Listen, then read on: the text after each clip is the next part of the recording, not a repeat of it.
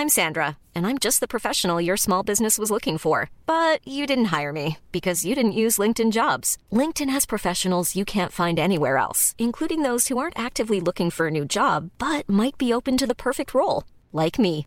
In a given month, over 70% of LinkedIn users don't visit other leading job sites. So if you're not looking on LinkedIn, you'll miss out on great candidates like Sandra. Start hiring professionals like a professional. Post your free job on linkedin.com/people today.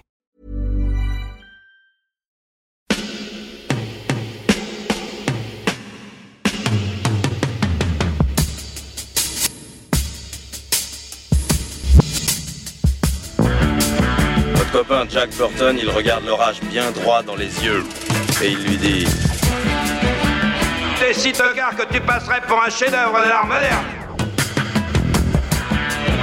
Madame, je n'écrirai rien sur ce film, c'est une merde. Merde. Ce sont les gars qui se prétendent normaux qui vous déçoivent. Les dingues, ça ne fait jamais peur.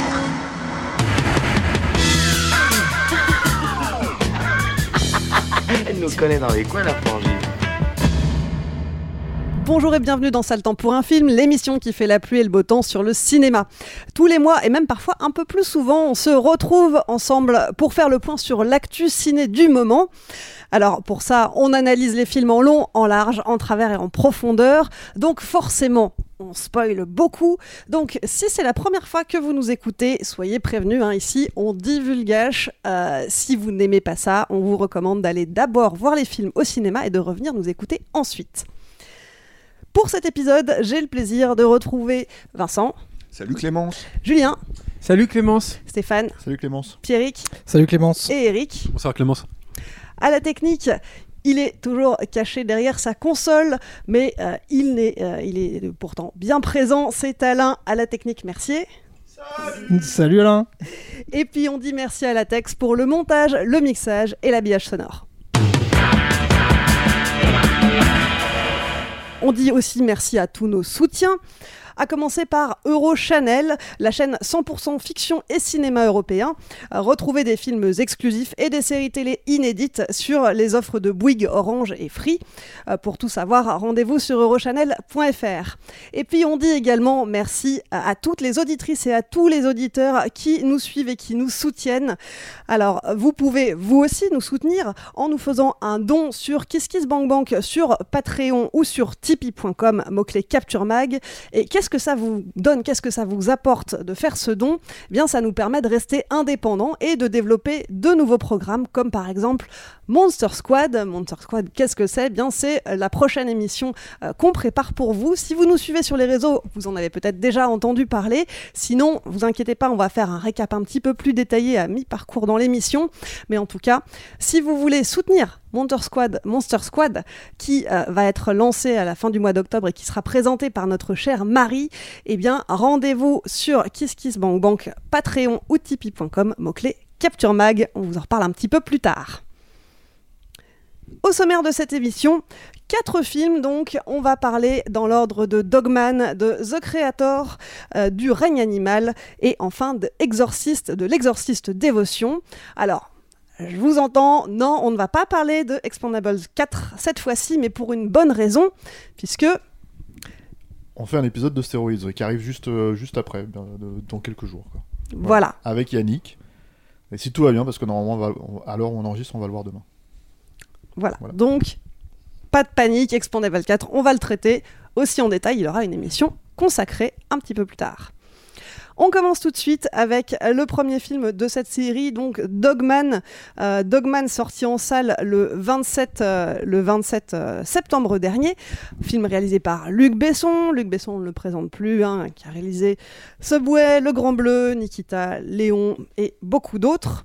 Dogman, qu'est-ce que ça raconte? Eh bien, c'est l'histoire de Douglas.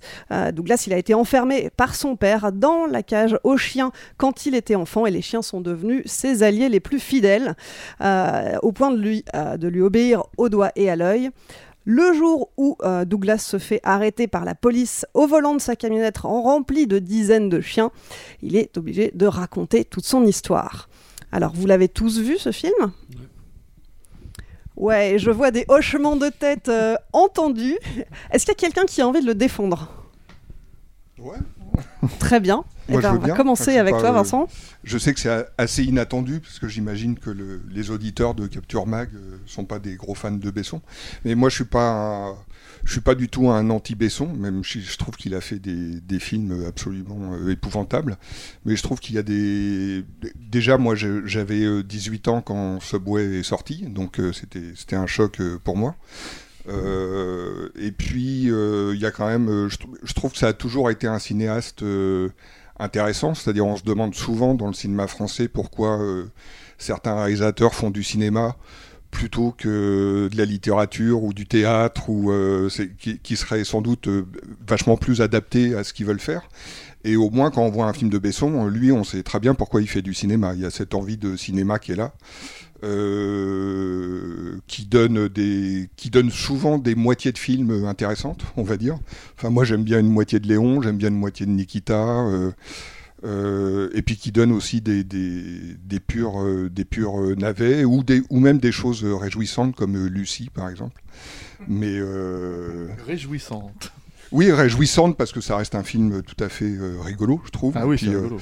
et puis, euh, comment dire, c'est quand même un personnage à part dans le, dans le cinéma français. Là, je, je, je, me, repla- je me replongeais dans le petit Besson illustré. Il a fait euh, 18 films qui sont sortis en France et, et en fait, il est à 3 millions 5 et demi de spectateurs en moyenne.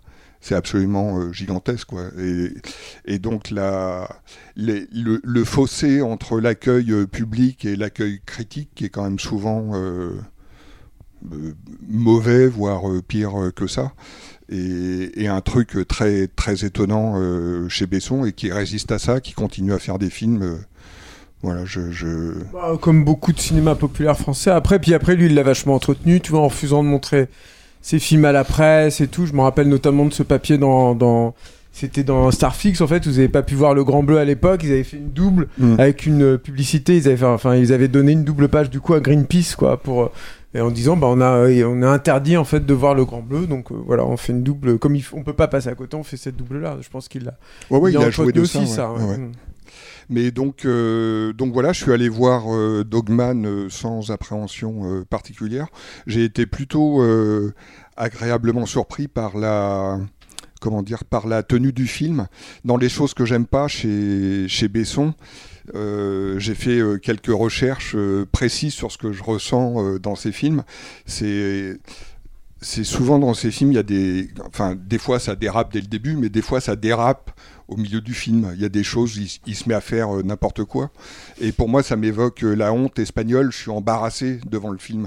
Je suis embarrassé devant euh, tout à coup ce qu'il fait, ce qu'il écrit, comme s'il se complaisait dans la bêtise ou qu'il se, qui se roulait dans la fange. Et en fait, en regardant euh, Dogman, je me dis que c'est intéressant. Déjà, les chiens, euh, ça adore se rouler dans le caca. Et puis, et puis euh, C'est lui hein. Moi j'ai rien dit. non, mais voilà, y a- y a- je me suis fait ce genre de, de réflexion. Et en l'occurrence, euh, Douglas, le, le gamin qui est enfermé par, euh, par son père, en effet, il, a- il y a des images assez fortes de lui, euh, complètement crotté, etc. Et, et, et je me suis dit, tiens, c'est il y, a des- il y a des résonances dans le film. Peut-être euh, autobiographiques ou euh, ou je sais pas qui m'ont qui m'ont vraiment euh, surprise. À aucun moment dans le film je me suis dit tiens là ça va pas. Généralement dans les dans dans les baissons euh, quand ça dérape je me dis non mais ça c'est pas possible. Là à chaque fois je me suis dit bah pourquoi pas ouais pourquoi, pourquoi pas qu'il fasse, euh, qu'il soit euh, travesti, euh, pourquoi pas qu'il ait un parcours christique, ça, ça, ça m'a pas du tout, ça m'a pas du tout dérangé, ça m'a pas sorti du film. Alors, je trouve pas du tout que ça soit un film passionnant, mais d'un point de vue technique, il est d'une très bonne facture. Je trouve que le principe, l'acteur est génial, mais je pense que même ceux qui aiment pas le film. Le, défendront. Et puis euh, la structure même du film, euh, euh, c'est un film à vignette en fait. C'est très dur d'avoir une idée très précise du, du personnage. Par contre, il y a plein de petits sketchs autour du personnage. Il y a Douglas travesti, Douglas avec ses chiens qui Un gâteau qui fait un gâteau. qui font un gâteau, euh, Douglas avec, ses, avec euh, contre euh, les mafieux, Douglas, et, et finalement ce, ce principe de film à, film à sketch m'a plutôt, euh, m'a plutôt intéressé. Euh, Ce n'est pas, hein, c'est censé raconter une histoire. euh, Absolument, non, mais après, c'est tout à fait invraisemblable, euh, comme la plupart des films de, de Besson. hein. C'est-à-dire que ça- le, le film ne tient pas la route euh, dès le début quand, euh, quand, la, quand le père euh, enferme son enfant euh, donc dans, le, dans le chenil, enfin avec, euh, avec les chiens, et que la mère vient voir son fils et lui dit Moi, je m'en vais. Et tu lui dis, mais tu, tu, tu vas pas appeler la police en fait pour. pour Voir ouvrir la cage. Voir ouvrir la cage, voilà. Et donc voilà, c'est, c'est- je dis pas du tout, ça reste.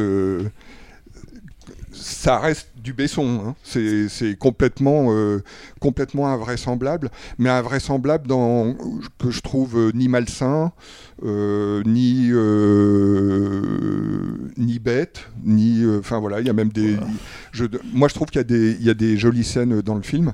Alors c'est un peu bête à la fin parce que le message du film, je parle beaucoup, je suis désolé. mais- Non, non, non, non, le, message du film à la fin, c'est de dire euh, Dieu reconnaîtra les chiens, et puis, euh, C'est et bon, puis ça. de dire, euh, Ah, et puis de- elle est belle. et puis de dire aussi, euh, bon bah si t'es une femme battue et, et harcelée, euh, adopte un Doberman. Voilà, c'est- un peu le, le principe du truc. Mais Abandonne euh, ton enfant dans la cage aussi. voilà. Mais il a fait tellement pire. Enfin, il, il- il est tombé tellement bas dans, dans, dans la bêtise, etc., que, que je trouve qu'il s'en tire vraiment avec, euh, avec les honneurs. Voilà. Moi, je le mettrais dans, dans le top 5 des meilleurs films de, de Besson. Ah oui, quand même. Ok. Moi, je veux bien rebondir sur euh, Vincent, si c'est possible. rebondis donc sur Vincent. Bah, en fait, parce que moi aussi, j'ai un, j'ai un rapport avec Besson comme ça. C'est-à-dire que moi, je l'ai- je l'ai découvert avec le Grand Bleu et, euh, et Nikita. Nikita, c'est un film qui a été important pour moi, mine de rien, dans ma constitution de cinéphilie. Enfin, en tout cas, dans mon appréciation de la mise en scène. Quoi. Ça fait partie de ces films où j'ai, j'ai réalisé qu'il y avait un réalisateur, que j'ai apprécié les mouvements de caméra. C'était un truc qui m'avait beaucoup surpris, en fait, quand j'ai vu Nikita à l'époque. Je me dis putain super avec les mouvements de caméra et tout. Dans tous les cours que je faisais derrière, j'en fou- j'en foutais plein. Alors après, ça s'est vachement aggravé quand j'ai découvert les Evil Dead et Evil Dead euh, tout de suite après et tout. Et puis je me suis rendu compte que c'était euh, très limité et tout. Mais je suis d'accord que le problème de Besson, c'est que euh, moi, le premier, en fait, moi, je l'ai jeté aux orties à, partir de Léon et encore plus sur le cinquième élément parce qu'il était en train de manipuler un héritage que moi j'adorais, toute la, BD française de SF, qui était un truc qui était très cher à mon cœur, je voyais affreusement. Enfin, c'est horrible. Pour moi le cinquième aimant ça avait été atroce. Et puis surtout c'est aussi un des premiers réalisateurs qui m'a fait me sentir complètement étranger au, public j'ai eu ça moi dans le cinquième élément. J'ai eu ça surtout je me rappelle sur Taxi 2 qu'il a paralysé. Mais bon il a produit il y a beaucoup beaucoup de Besson je trouve dans, dans le Taxi 2 je voyais les gens qui rigolaient aux blagues misogynes et racistes et tout. C'était c'était très douloureux quoi. Je me souviens que c'était une expérience de, de, de cinéma vraiment vraiment difficile quoi. Mais par contre oui c'est c'est vrai que c'est un c'est quand même un cinéaste. Moi il y a un truc avec Besson euh, surtout, c'est que qu'a pas dit Vincent, c'est que je trouve que c'était quelqu'un qui, en tout cas sur ses premiers films, avait à minima des super idées de films. C'est-à-dire que faire un film euh, un peu d'action, mystérieux et tout, dans le métro euh, euh, parisien, surtout quand, quand tu grandis pas à Paris, quand tu viens pas de Paris, c'est génial. C'est exactement un truc que t'imagines toi quand t'arrives à, à Paris puis que t'es minot, quoi. Faire un film de sport qui a un genre en soi, mais sur les mecs qui font de l'apnée, je trouve ça génial parce que il y a un truc de tension là-dedans. visuellement, c'est deux faits super bien et tout. Il y a plein plein de choses à raconter là-dessus. Et je trouve que c'est pareil avec Nikita. Je trouve que l'idée de, de rentrer par le film d'espionnage euh, euh, euh, par ce biais-là, c'était étonnant en fait de voir Nikita à l'époque parce que, en tout cas sur le début, c'était crédible. C'est-à-dire que t'achetais cette histoire-là à l'intérieur d'un cadre français, c'était pas évident en fait à la fin des années 80, début des années 90 en fait ça. C'était très compliqué en fait de de te faire croire à ce type de film, je trouve. Hein, de voir tout à coup des gros tromblons comme ça qui arrivaient et tout. Et puis j'ajouterais d'ailleurs, ça me fait penser aussi que mine de rien, pour beaucoup de techniciens français, c'est un mec qui est important. C'est-à-dire que euh, Maratier, par exemple, la- le- l'armurier euh, numéro un euh, français, c'est, je veux dire, il, il- il doit son développement. Maintenant, il est connu à l'international et tout. Il doit son développement à Besson et à personne d'autre. Et ça, il le dit, il le reconnaît et tout. Donc voilà, il faut quand même reconnaître ça à Besson. Après, moi, le problème avec Dogman, c'est que euh, justement, le sujet, je ne sais pas ce que c'est. Je, je sais pas ce qu'il raconte en fait moi ce film. J'ai compris que le- il te raconte une, un mec qui euh, comment dire qui s'est détourné des, des hommes pour euh, pour euh, se réfugier avec des chiens. Mais en dehors de ça, je sais pas ce qu'il raconte ce film. J'ai passé mon temps à me dire mais c'est quoi cette histoire en fait? Quelle est cette histoire? C'est-à-dire que le truc de figure christique, il arrive à, à, à la toute fin. Il peut y avoir deux, trois petits trucs qui sont essaimés ici ou là, mais ça arrive à la toute fin. Cette grande scène d'action, par exemple, à la fin, moi, je comprends pas ce qu'elle fout là. Elle est pas dans Léon, par exemple, parce qu'elle elle fait pas mal écho, je trouve, à Léon. Euh, euh, je, comprends en fait pourquoi il y a cette scène d'action à la fin. Elle fait sens avec le reste. Là, je comprends pas. Le, le fait que le mec, tu vois, il sorte de son appartement, qu'ils doivent affronter tous ces machins là et tout. Je comprends. En fait, là, je comprends pas. C'est quoi cette histoire? Pourquoi tout à coup il a ces antagonistes là C'est quoi ce bordel quoi? Bah alors déjà il y a ça. T'es pas qui content, rend- là, hein. Qui rend le film vraiment, je trouve vraiment ennuyeux quoi. C'est vraiment, je me suis ennuyé mais c'était horrible quoi. Et, euh, et le truc c'est qu'il a pas le sens du ridicule Besson quoi. Et alors là une d'une force mais un truc vraiment vénère. Et moi c'est pas les drag queens par exemple qui m'a. Ça au contraire je trouve que là il y a un truc qui se passe dans le film. C'est le- un des rares moments où le film il m'a rattrapé quand il arrive avec toute ce, cette troupe de drag queens, toutes ces figures etc et tout. Même si moi j'ai un énorme problème sur l'interprétation d'Edith Piaf où je me dis mais donc il chante pas donc c'est du playback donc qu'est-ce qui fascine les gens en fait? C'est quoi? C'est juste sa posture? Moi je l'achète pas ça puis la mise en scène est hyper bizarre il le revit mais il revit pas c'est pareil ça manque de points de vue forts c'est un vrai bazar et après j'expliquerai pourquoi à mon avis c'est le bazar mais je veux juste finir sur cette idée là et, euh, et mais, mais en dehors de ça le vrai truc c'est les chiens quoi c'est ridicule. J'ai- Moi, à un moment, je m'attendais à ce qu'ils fassent hep et puis que les chiens, tu sais, ils se mettent les uns sur les autres en faisant des pyramides, des trucs comme ça. Ah, là. Non, non, mais c'est sur. Oui, c'est ça. C'était hallucinant, quoi. Je me dis, mais je comprends pas les règles. À quel moment il me le vend, en fait, ça? Et même quand il est gamin et tout au début, il me le vend pas. Et c'est pareil, quoi. La caractérisation du père et de son frangin, quoi. Le frangin, c'est. euh, comment il- C'est c'est le personnage que je. de- C'est Clétus dans Les Simpsons. non, moi j'ai pensé, j'ai pensé à, Simple Jack, voilà, c'est ça. c'est J'ai- ça, il a la pareil. même coupe et tout. Je dis mais c'est ça le truc. D'habitude Besson, il fait, un- ils, ils sont grotesques souvent les personnages chez Besson et tout, mais il fait un tout petit peu plus d'effort de caractérisation. Là, le père et le frère. Wow Putain, mais ils sont chauds bouillants quoi. Et- Enfin, la, la- la nana de la DAS, enfin la, la nana qui l'aide, c'est pareil, c'est pas terrible, il y a rien. Alors moi ça c'est un autre problème, c'est-à-dire moi je pense en fait qu'il y a- y, y tout ça parce que je pense que c'est un film qui est beaucoup moins habité que en tout cas les Bessons du début. C'est-à-dire que euh, y a un autre truc qu'on peut pas enlever à Besson, c'est qu'on aime ou on n'aime pas, mais je pense effectivement c'est un mec qui avait envie de cinéma et qui avait envie de raconter ces histoires-là. Je pense qu'il avait vraiment envie de raconter le Grand Bleu jusqu'à Léon. Je pense qu'il avait vraiment envie de raconter tous ces trucs-là et tout. Il est, il avait ça en lui. Tu peux le re- regretter ou quoi que ce soit. Et là, je pense qu'il y a un truc qui se passe où, moi j'ai ressenti ça en tout cas, où le mec il marche sur des œufs il est plus dans sa zone de confort. Il y a un truc qui est bizarre aussi à Dogman, comme j'ai eu le temps de beaucoup penser, comme je m'ennuyais beaucoup pendant le film, c'est que je me disais que de chemin parcouru. C'est-à-dire que moi, quand j'ai commencé euh, ma carrière il y a une vingtaine d'années déjà, quoi, les premiers docs que j'ai réalisés, tout le monde ne jurait que par lui, quoi. Dans la chaîne de télé, les prods et tout, ils ne juraient que par Besson, Besson, Besson, Besson. Il fallait faire parler de Besson, trouver des moyens de d'interviewer des collaborateurs de Besson et tout. Et là, tu te dis, waouh, la dégringolade du mec, c'est quand même un truc vénère. Et je ne pense alors, pas que ce il- soit dû que à ses MeToo, à ses affaires. Ouais, parce qu'il y a, un C'est- gros con- il y a quand même un gros truc autour de ça. hein. c'est pas que ça en fait. Je pense qu'il a un vrai problème où il est plus du tout en phase avec son époque. Ça sent encore là. Là, le film a fait un de ses pires démarrages. Ouais ouais non mais il est plus en phase. Il est plus, il sent plus public comme il le sentait auparavant. Ça je pense. D'ailleurs, c'est un film qui se déroule dans les années euh, 80. Ouais, mais c'est très étonnant. Et quoi. ça c'est bizarre aussi la, la, la reconstitution. Pourquoi à cette époque-là et tout d'ailleurs. Et je pense que donc il marche, il marche sur des œufs et que c'est pour ça qu'il raconte pas et que malgré tout il y a ces vieux démons qui reviennent. C'est-à-dire que euh, un peu sur cette caractérisation, il retrouve des tics, là, il, un- il retombe un petit peu dans ses zones de confort, notamment dans la, la caractérisation des adversaires, par exemple, et tout, qui est grotesque, quoi, du coup, parce que il te le présente très vite comme ça et tout, mais notamment sur les personnages féminins, c'est-à-dire que tout à coup, finalement, les deux vrais personnages féminins, parce que la, la, la, la personnage de, de la, la, la psy, en fait, qui, qui, qui, qui l'interroge pendant tout le truc, je, je trouve qu'elle n'existe pas vraiment, j'ai du mal à l'inclure dedans, c'est juste un, un- une espèce un d'interlocuteur, ouais, voilà, quoi. Je trouve qu'il essaye hein, de la caractériser un peu avec son C'est une bébé. mais caricature, ça, aussi, ça hein. marche pas du tout. Très mais, pas- mais les deux vrais personnages féminins, pour moi, en tout cas dans l'histoire du personnage principal, c'est euh, sa maman et c'est son amour là. Et là, pour moi, mais il retombe à fond quoi. Le côté misogyne de, de, de, Besson, pour qui la femme n'est que la maman. Et là, bon, la maman qui est en plus euh, lâche, mais ça, bon, tu peux le, justifier et tout. Et, et cette fille qui est une espèce de, de, personnage un peu hystéro là, tu sais pas pourquoi là, qui est pleine de vie, mais c'est complètement emprunté, qui, est, qui, est, qui a un, petit côté un peu sexy, déplacé. Moi, je trouve qu'il y a les, les fringues qu'elle a au début avec sa mini jupe et tout. Je me suis dit, mais ça, hum, ça brise le rapport du gamin à elle en fait. je sais pas comment dire, mais je, je me suis dit en fait le fait qu'elle qu'elle ait ce petit truc, ce petit détail. Alors c'est peut-être juste moi, mais j'en sais rien. Mais mais il y a un truc en fait qui est déplacé là-dedans, qui fonctionne pas quoi. Et je me dis voilà, c'est Besson malgré tout, il peut pas s'en empêcher quoi. Il a ses démons qui le rattrapent, mais voilà euh, très, très peu. Moi je me suis beaucoup ennuyé, je trouve ça quand même grotesque quoi. Voilà. On fait un tour de- Stéphane, ouais. ah bah on va faire dans l'ordre. hein. Allez. Moi, euh, alors, pff, euh, moi c'est pareil. Besson, en fait, euh, euh, c'est très compliqué de tout jeter en fait chez lui parce qu'effectivement, il a un œil de cinéaste. Tu peux pas lui enlever ce truc. C'est comme on dit Vincent et, Julien. Maintenant, le truc quand tu regardes un film comme ça, c'est fondamentalement ça raconte quoi?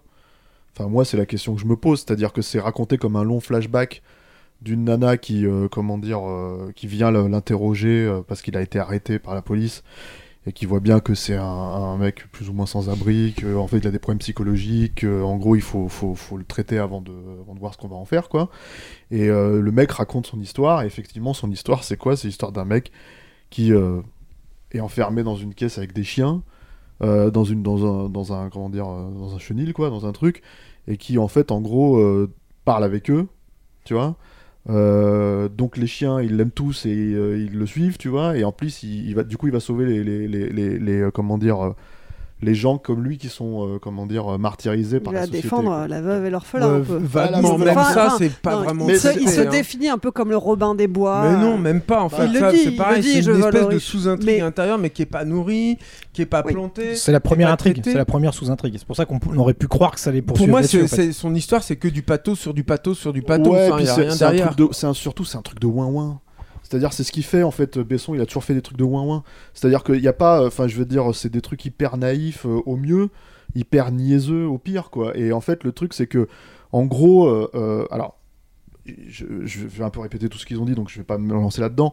Mais disons que dans, moi je suis d'accord avec Julien, il y a un truc qu'il a pas envie de raconter ce film, il s'en fout, qu'il l'a déjà fait quelque part, et que en fait en gros tu remplaces, tu troques en fait euh, les chiens par exemple avec les dauphins du Grand Bleu, et t'avais en fait ce type de relation à l'animal et à cette pureté, à je sais pas quoi, etc., etc. Sauf que là dans le film, moi qui aime les chiens, tu vois, le premier truc que je me suis dit c'est bon, je vais au moins me rattacher à ça. Toi, je vais au moins voir des scènes avec des chiens, si tu veux, il y en a un qui va sortir du lot, il y a rien. T'as aucun chien, il n'y a pas un moment donné où il y a une personnalité de chien, en fait, entre guillemets, ou alors qui te dit, il écrit un chien dans le rôle, c'est-à-dire, c'est-à-dire, pour moi, ça me rappelle les films où euh, les mecs, en fait, euh, tu sais, quand ils ont un chien, ils appellent le chien, eh, le chien, le chien, mais personne n'appelle son chien le chien. Tu vois, tu l'appelles avec un, pré- avec un prénom, quoi, c'est ton chien, donc normalement, tu. tu... Et c'est pas écrit, ces, ces trucs-là, et là, c'est pareil, c'est la même logique. Stéphane fait référence à Île de David Moreau et Xavier Pellew. Exactement. Qui, qui, qui- ça m'a toujours frappé en fait que les mecs ils avaient un chien et qui s'appelle le- qu'il le- que les mecs l'appellent le chien. Le chien, il il a pas de prénom quoi. Marie, elle a un chat qu'elle appelle Gros Chat. hein. Mais, euh, Ouais, je mais il veux pas s'appelle vraiment balancer. gros chat, tu vois. Et, euh, et un euh, nom, c'est- Gros Chat. Ouais.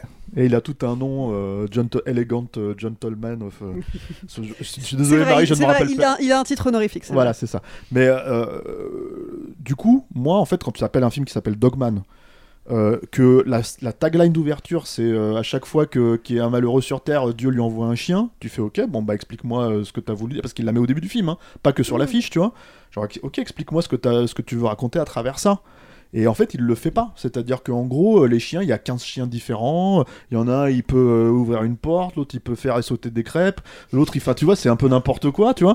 Tu peux même t'attendre que tu vois au spectacle du drag queen qui soit là, par exemple, puisque c'est une des réalisations du personnage.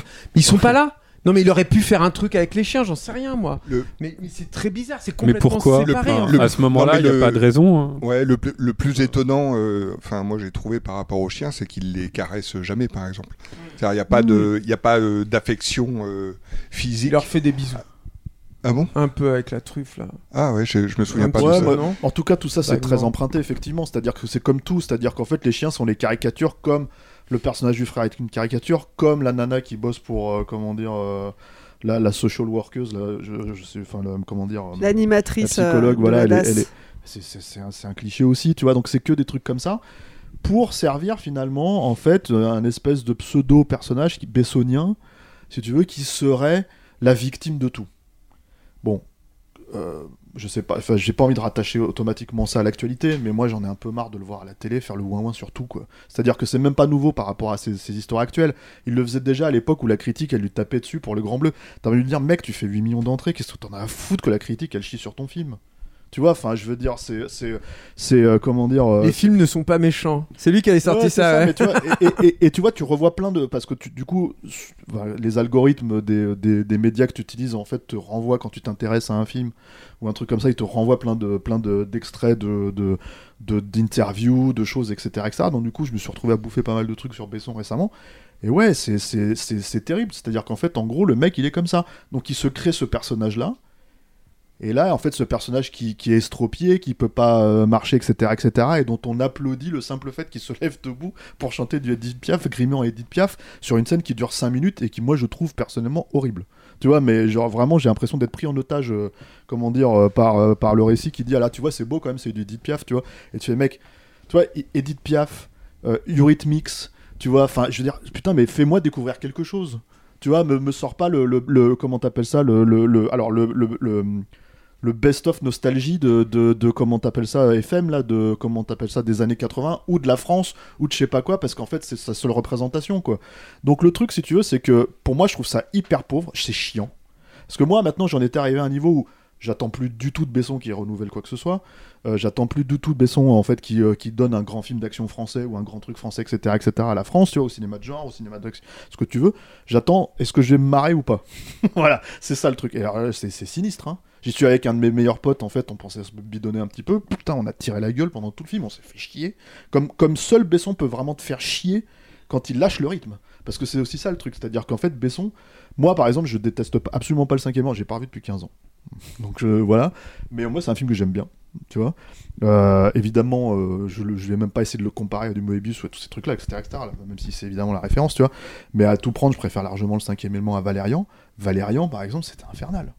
C'était infernal. Le rythme, t'as un moment donné, tu te dis, mais il y a trois fins, il y a deux débuts, c'est quoi ce truc, quoi Et là, c'est pareil. C'est-à-dire qu'en fait, en gros, il y a ce truc, en fait, que Besson, il faisait, il se targuait sur tout ça euh, quand, il est, quand il écrivait les, comment dire, les taxis, les trucs comme ça. Il disait, moi, j'ai écrit en 30 jours, mais ça se voit, mec. C'est pas parce que t'as de la technique, c'est que ça se voit. Et là, je trouve c'est pareil. C'est-à-dire sa scène d'action finale, qui effectivement n'a rien à foutre là, tu vois Tu comprends pas ce qu'elle vient foutre là, c'est juste pour la foutre dans la balance, histoire de vendre quelques plans de, comment t'appelles ça, de baboule. Euh, en gros, euh, euh, cette scène d'action là, c'est celle de Léon en, pété, quoi, en naze, quoi, tu vois, en, sans intérêt, quoi. Donc, c'est vrai que, ouais, c'est. c'est, tu ressors de là, moi, t'as un sale goût dans la bouche d'un mec qui essaye de te faire croire que c'est un gentil. Alors qu'en fait, Besson, bon, il a tellement de casseroles au cul en gros, si tu veux, il n'y a pas de fumée sans feu. Quel que soit, en fait, à un moment donné, moi, je suis pas dans les, dans les, dans les, euh, comment dire, dans les coulisses, quoi. Mais on en a tous entendu des histoires en dehors même de celles, en fait, qui sont, euh, comment dire, officielles, quoi. C'est-à-dire euh, le nombre de, je veux dire, quand t'as écrit, euh, quand On tu dira rien. Mais Mais on sait. voilà, mais quand tu te fais voler Arthur la malédiction, tu te vantes pas, quoi. C'est que tu t'es vraiment fait voler le film. tu vois, c'est qu'il y a un truc, ça va pas, quoi, tu vois. donc, c'est donc je sais pas. oublié ce truc-là, bah, il c'est- apparemment, il, il, a, il, a, il a volé le scénar. C'est un truc, il, il est connu pour ça. Mais je parle de ça, je parle des accusations de viol, je parle de tous ces trucs-là. Quel que soit, en fait, si tu veux, quel que soit l'endroit, si tu veux, où il serait potentiellement, euh, comment dire, euh, coupable ou innocent, la question, elle se pose même pas. C'est-à-dire qu'en fait, il a des milliards de casseroles au cul, c'est connu, si tu veux. Et t'as pas besoin d'écrire. Il y avait un bouquin que j'avais acheté à l'époque, j'avais lu, mais qui est un enfer, en fait, qui est sorti il y a une vingtaine d'années. Euh, euh, non, c'était pas un bouquin, c'était un article en fait dans, dans, dans un magazine que je citerai pas quoi, où en fait le le, mec, le journaliste disait ouais c'est un gros et il est libidineux et machin et t'as envie de dire mais en fait et parce que ça se voit dans ses films tu vois, c'était un article à charge contre le gars quoi. C'est un truc qui avait fait beaucoup beaucoup parler à l'époque et t'avais envie de lui dire au gars mais putain mais fais, fais, t'es journaliste de cinéma, mais fais un comment t'appelles ça, fais des enquêtes? C'est pas compliqué, des gens qui parlent même, même euh, comment t'appelles ça, euh, sous anonymat, tu peux en trouver plein des, des, des trucs. Alors, au minimum du minimum du minimum, t'as effectivement envie de lui demander fais pas loin loin dans tes films quoi. Fais pas loin loin à, à te mettre des personnages comme ça christiques qui tombent par terre et qui euh, tu vois et qui sont euh, qui, qui atterrissent en fait chez Dieu parce que parce que tu vois il y a un chien qui leur a été envoyé ou je sais pas quoi.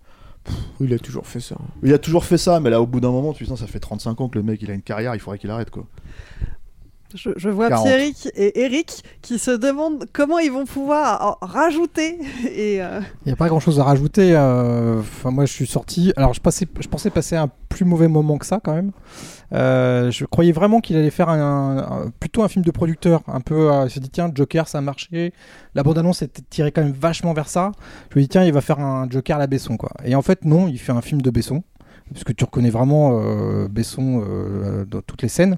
Après, je trouve que moi, enfin, je suis peut-être pas aussi dur que Julien et Stéphane, mais pas aussi positif que, que Vincent. Je trouve que globalement, c'est assez grotesque quand même. euh, quand tu ressors, tu dis bon, euh, ouais, c'est vraiment grotesque. Ne serait-ce que la caractérisation du personnage avec son père et son frère là, c'est tu peux pas, tu peux pas euh, croire au personnage euh, quand c'est présenté comme ça quoi. J'ai oublié de dire, il aime la mode parce qu'en fait, il y a sa mère qui avait laissé des magazines de mode.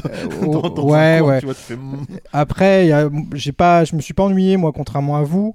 Euh, par contre, c'est vrai que tu, tu passes du chaud au du froid. Et, et moi, ce qui me reste quand même agréable en le voyant, pour essayer de remonter un peu le, le truc, le curseur, c'est que euh, euh, il y a un metteur en scène, quoi. Euh, alors, euh, des fois, il se vautre complètement parce que je pense que c'est pas écrit, quoi. Enfin, c'est mal écrit. C'est, sait pas, il sait pas ce qu'il veut raconter. Il le raconte dans n'importe quel sens.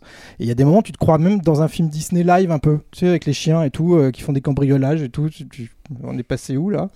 C'est les 101 dalmatiens, tu vois, c'est un un, peu bizarre. de Lassie, peut-être. Ouais, ouais, c'est bizarre. Et après, t'as une scène un peu violente, enfin, tu sais pas trop, enfin, c'est- violent, mais sans être violent, c'est pas graphique. euh, et et la, la scène de fusillade de fin, elle est, elle est juste pour le mec qui a fait euh, Léon ou Nikita, tu dis, mais, euh, il a tout perdu en fait, c'est- plus possible quoi.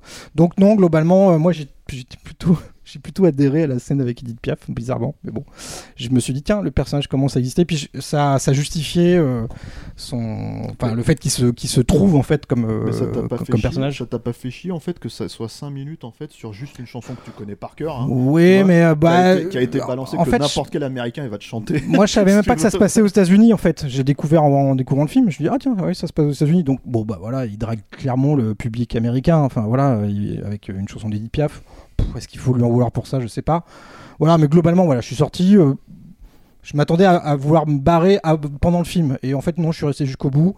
J'ai pas trouvé ça si long que ça. Mais je trouve que globalement, c'est très grotesque. Quoi, et, que c'est- et que le meilleur, enfin, on va pas refaire tout le. Tout notre, euh, notre histoire de cinéphilie avec Besson, mais, euh, mais moi je reste sur ses débuts et, euh, et ça fait longtemps que j'ai lâché l'affaire et je, je crois que je vais pas y retourner quoi. Voilà. Très Eric. bien. Eric. Que dire après tout ça hein Non, moi j'ai- une expérience bizarre avec ce film parce que j'y suis allé avec euh, ma copine qui est, qui est américaine et elle avait jamais entendu parler de Luc Besson quoi. Et euh, donc c'était son premier Luc Besson euh, qu'elle voyait. Et, euh, et puis moi je trouve le film pas mal, elle, elle déteste, elle dit mais c'est quand même un peu beauf quand même, Euh, tu sais, elle me regarde bizarrement, elle me dit, mais... et je dis ouais mais pour Besson c'est... Donc tu vois je lui explique un peu euh, tout ça quoi, tu vois, c'est comme si on, voilà, si on voyait un, un Zack. Snyder ou un, ou un Michael Bay sans être prévenu, peut-être c'est- des gens qui Oh sont non, quand non, même... non. euh, non, non, mais pas. Je les, je les compare pas en qualité, mais qui ont un style un peu. euh, voilà. Et donc, ouais, je lui explique que bah, pour du Besson, moi personnellement, je trouve ça pas mal. Je trouve qu'il y a un mieux. Non pas, euh, effectivement, dans, ce que vous dites, c'est vrai, il y a toujours une, une patte qui est un peu euh, grotesque dans tous les sens du terme. C'est-à-dire que je pense que la grande référence de Besson et, ce qui plombe un peu ses films stylistiquement, euh, c'est un peu l'idée qu'on en a dans Taxi, dans Angela, dans Le Cinquième Élément, dans Valérian. C'est la mauvaise BD des années 80, un truc où il y a vraiment euh, il y a une caricature, on va surcaricaturer, surcaricaturer les parents. C'est vrai que c'est une blague en fait. On, pousse les acteurs à mal jouer jusqu'à la grimace. Vraiment. Et, euh, donc, dans, ce film-là, il y a, vraiment tout tout est un peu mal parti. Et surtout, il y a, y a cette idée, il y a, quand même des choses qui surnagent, et moi sur lesquelles je m'accroche, et que du coup j'aime bien, même si le film est euh, effectivement pas très bon. C'est que, euh, par exemple, euh, il y a un rapport bizarre entre, cet homme et les chiens. qui va pousser les chiens à faire des cambriolages. Mal- malheureusement, c'est pas assez très bien traité ça. Et ça aurait pu faire une, intrigue parallèle super. Presque un film fantastique là-dessus, où tout d'un coup les chiens comprennent bien ce type-là. Et là, on est un peu obligé de fantasmer, c'est dommage. Par contre, ce que je fantasme pas, c'est que euh, ce personnage-là, il a des scènes euh, que je vois jamais chez Besson et qui sont à la fois humiliantes et émouvantes, où, euh, où ce mec-là, il arrive devant cette fille qu'il aime, et c'est vrai, hein, très caricatural. Et tout d'un coup, il a un espèce de bouc, elle, est, devenue actrice et lui, il est devenu fan. Et elle, elle lui présente son mari et il vit la scène comme une humiliation. Et cette scène, elle est bien écrite, elle est bien filmée, elle marche. Et la scène après, quand il est dans le chenil tout seul et il pète un plomb, c'est bien. On est dedans, on a un, hook émotionnel avec ce type-là, qui moi, personnellement, hein, me permet de suivre le reste du film. Après, le film est pas ouf, mais je trouve que pour du Besson, c'est bien déjà, d'être là-dedans, dans quelque chose où euh, tout d'un coup, on a un, rapport émotionnel avec un type un peu bizarre, hein, c'est pas mal. Et en plus, moi, il y a un truc que j'aime bien, on, on en reviendra après, sur peut-être les autres films français, c'est que ce film-là, pour moi, il fait l'effort d'être construit et d'être un peu rythmé. Il est pas chiant. Je trouve pas, personnellement.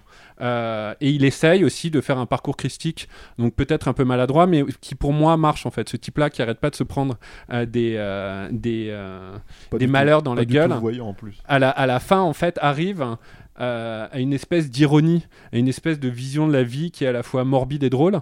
Et comme l'acteur est bon, ça, ça marche bien. Donc en fait, il y a une partie du film que moi j'aime bien et qui me permettent effectivement de supporter euh, les petits défauts du film. Mais il faudrait quand même dire, séparer ça, je pense Dogman est bien supérieur par exemple à Angela qui est vraiment un, Ah ouais, un non. des pires films qu'il a fait. Et voilà, et quand on vous entend, on n'a pas l'impression Ouais, ouais, mais- qu'il y a, il y a quand même un, il y a un petit pas vu. Angela, En euh, fait, voilà. Alors, moi je l'ai vu, je l'ai vu, mais Ou Valérian, c'est même Non, mieux non, que mais bien Valérian. sûr, mais tu vois. moi, le truc en fait, Valérian, c'est un que autre problème. Si on arrive à, on arrive à, à 40 ans de carrière, j'ai dit 35, mais c'est pas vrai, ça fait 40 ans de carrière. Non, je parle juste du film, moi. Ouais, ouais, c'était en 83 quand même, Besson, tu vois, qu'il a commencé, tu vois. Et en fait, on arrive à ce, à ce, à ce niveau de carrière où à un moment donné, en fait, tu, tu vois que tout ce que tu racontes, il l'a fait en fait quelque part ailleurs dans un de ses films. Mm. Quand il ne le prend pas dans les autres films. Non, mais je parle juste du film. Et, Mais, et euh, voilà, et du coup, en l'occurrence, si tu veux, pour moi, à un moment donné, ça me suffit pas pour me dire, oh, euh, tiens, il a, là, il a réussi un truc là. Même si, en plus, je suis pas d'accord avec toi, moi, je me fais chier, et euh, comment dire, euh, et euh, je trouve ça assez mal rythmé, mais en fait, c'est surtout, voilà, au bout de 40 ans de carrière, tu te dis, non, mais là, il faut que tu l'achèves, enfin, renouvelle-toi, trouve quelque chose, j'en sais rien, enfin, tu vois. Oui, c'est vrai qu'il y a- il y, a beaucoup de scènes qu'on a déjà vues dans ces autres films. Quoi, Ah ouais, clairement. euh, Mais il y, a- il y a un truc, moi, qui me fascine. C'est pour ça que le film lui ressemble. Aussi. Je reviens un peu là-dessus, mais moi je me rappelle au début des, des années 2000, là, François Cognard, quand il rentre, il, il- ça faisait pas longtemps qu'il était à Canal Plus Écriture, là, quand il lançait le pacte, euh, qu'il lançait les B-movies, tout ça et tout, il s'interrogeait vraiment sur le cas Besson, tous ces mecs-là en fait. Et il se disait, mais qu'est-ce qui se passe avec Besson? Il comprend le public, c'est incroyable. Et ils essayaient d'analyser, ils essayaient de comprendre, ils y arrivaient pas en fait, quoi. Et c'est ça aussi qui est dur dans Dogman, c'est que tu sens que c'est un mec qui comprend plus du tout son époque. Je trouve qu'il y a un truc comme ça, ce que Ouais, disait mais- Vincent là sur le film, film fait que le film J'ai du mal sur les avec années cette- 80, il y a un truc en fait où, je sais pas, moi j'ai senti un décalage, je me suis dit, en plus de tout ce que j'ai dit, hein, mais je j'ai senti un décalage avec l'époque.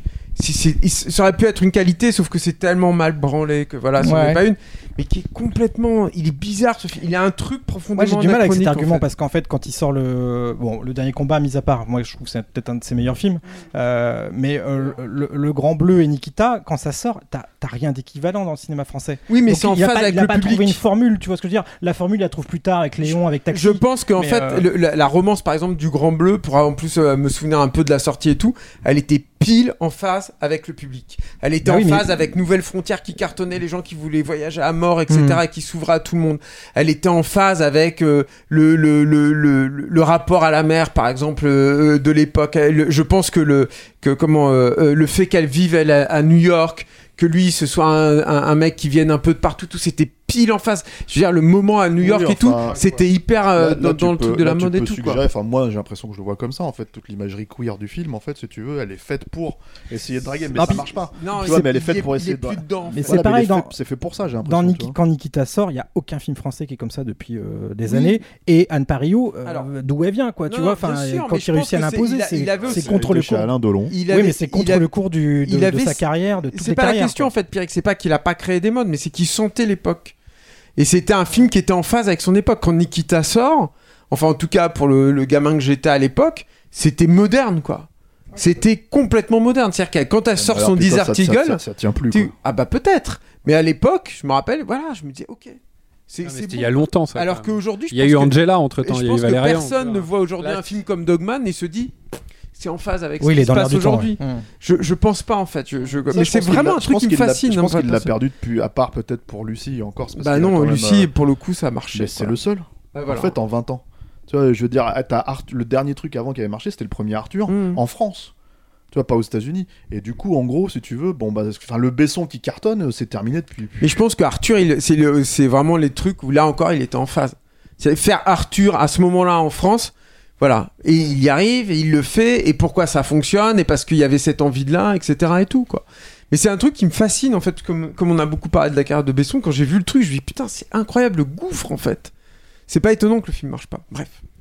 Moi, je vous rejoins sur euh, le, fait que c'est difficile de comprendre ce qu'il veut raconter. Et d'ailleurs, c'est amusant parce qu'en préparant l'émission, donc moi, j'avais regardé un petit peu euh, euh, les fiches Wikipédia, la fiche Allociné, etc. Et alors, d'un côté, en résumé, c'était cet homme qui grandit avec ses chiens, qui deviennent ses alliés, etc., qui l'amène sur le chemin de la rédemption. Et sur un autre site, c'était cet homme qui grandit avec ses chiens et qui finit par basculer dans une folie meurtrière. Donc voilà, même les, les sites qui en parlent ne sont pas Aucun d'accord. n'avait vu le film en fait. Non, mais c'est- amusant et je suis d'accord avec vous. Moi, j'ai eu l'impression de voir effectivement un espèce de patchwork. Alors, la scène de la fin, je la comprends narrativement parce qu'elle vient boucler ce qu'on a au tout début. Et Oui, mais juste. c'est un et- prétexte. Non, je suis d'accord, c'est un prétexte. Mais euh, ce que je trouve dommage finalement, c'est que ça, ça n'ait pas été poussé. Si tout le film avait porté sur cet angle-là, et de il a appris à contrôler les chiens, et ça devient des armes finalement, euh, et que vraiment l'angle euh, du film est centré là-dessus. euh, Là, je me dis, il y avait peut- peut-être quelque chose à faire. C'est juste. Ou alors, qui développe ce côté, les chiens cambrioleurs, euh, le côté un peu fantastique, magique. Mais là, finalement, on a l'impression qu'il a cherché à faire plusieurs films dans un seul. Et donc, ça fonctionne pas. Il y, a ce côté- il y a ce côté patchwork. Le, le, pa- le- le côté par rapport à, à tout, ce- toute sa, tout ce qui lui arrive dans le milieu du cabaret, la scène drague, été euh, très euh, sur mes gardes quand ça a commencé euh, à être abordé. En fait, au tout, début du film, quand il se fait arrêter et qu'il est en drag queen, j'étais comment est-ce que ça va être traité? Et j'ai été agréablement surprise parce que je trouve qu'effectivement, finalement, s'il y a une chose que le film, racon- le film raconte en filigrane tout du long, c'est son rapport à la scène. Et c'est comment est-ce que il arrive à la fin, comment est-ce que on arrive à cette scène finale de il se fait arrêter par la police alors qu'il est habillé en Marilyn Monroe et couvert de sang, avec des chiens dans son coffre.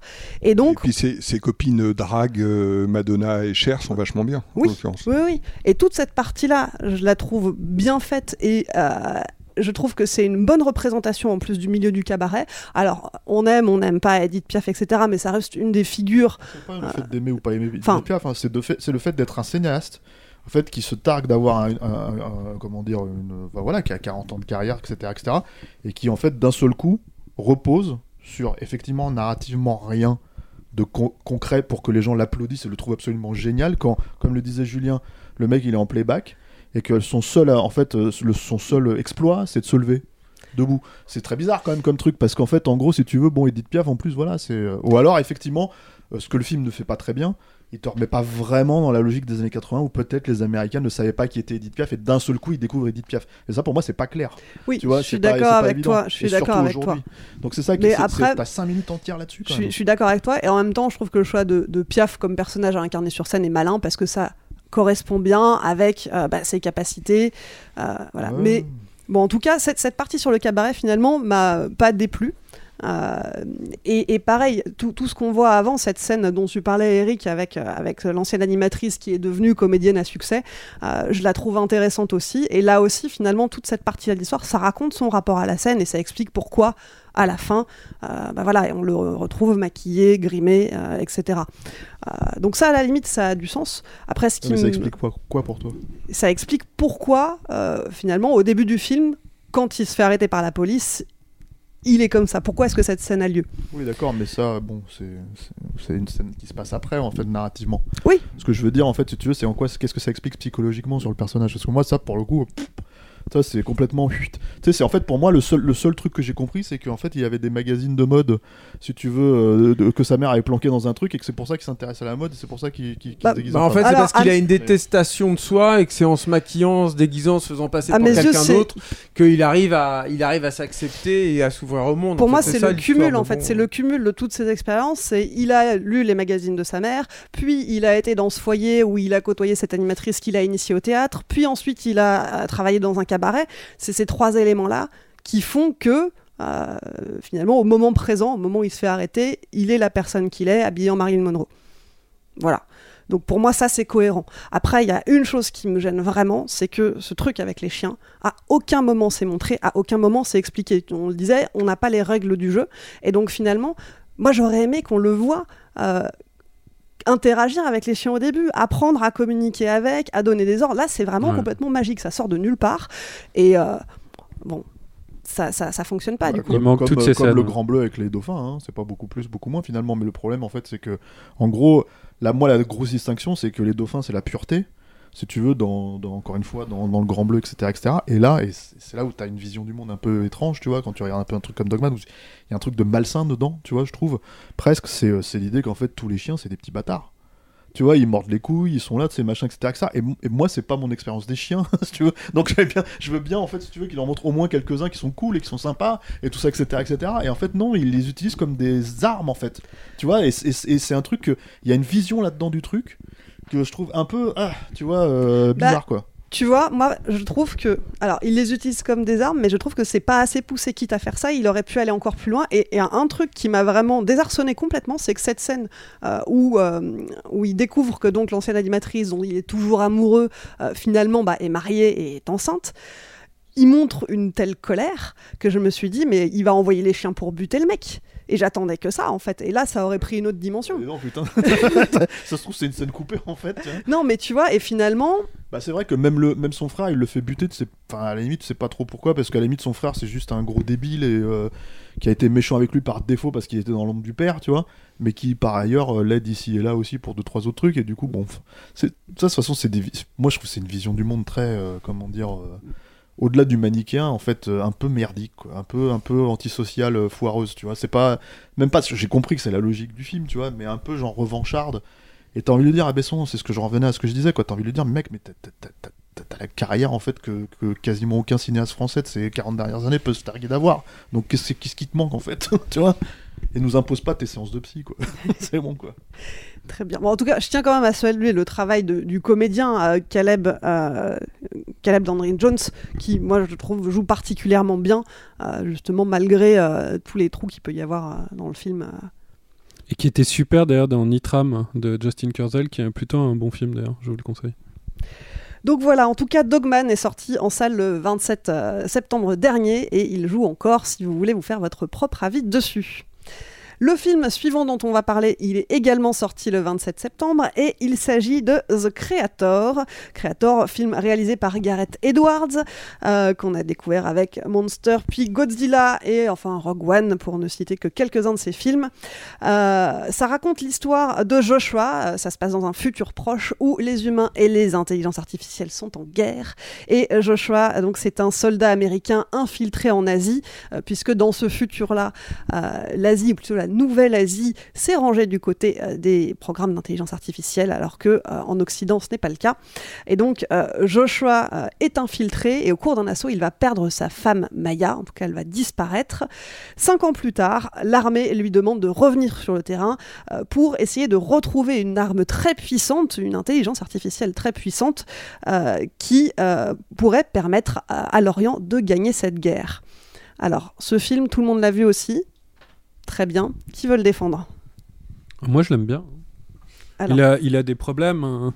Je pense que le gros problème euh, de ce film-là, euh, c'est le scénario. hein. Euh, il, il a fait appel à, à Chris Weiss, qui est un des deux euh, réalisateurs de American Pie. Je sais pas si vous vous souvenez. Enfin, c'était son frère qui était crédité, mais c'est un. Bah, c'est surtout le mec qui a, qui a bousillé euh, euh, J'allais y arriver, La ouais. boussole d'or de Philippe Pullman, qui est quand même un, un roman merveilleux. et- Moi, je trouve pas qu'il l'a complètement bousillé d'ailleurs. Ouais, bon, euh, il a écrit le script de About a Boy aussi avec Hugh Grant que- qui est pas mal.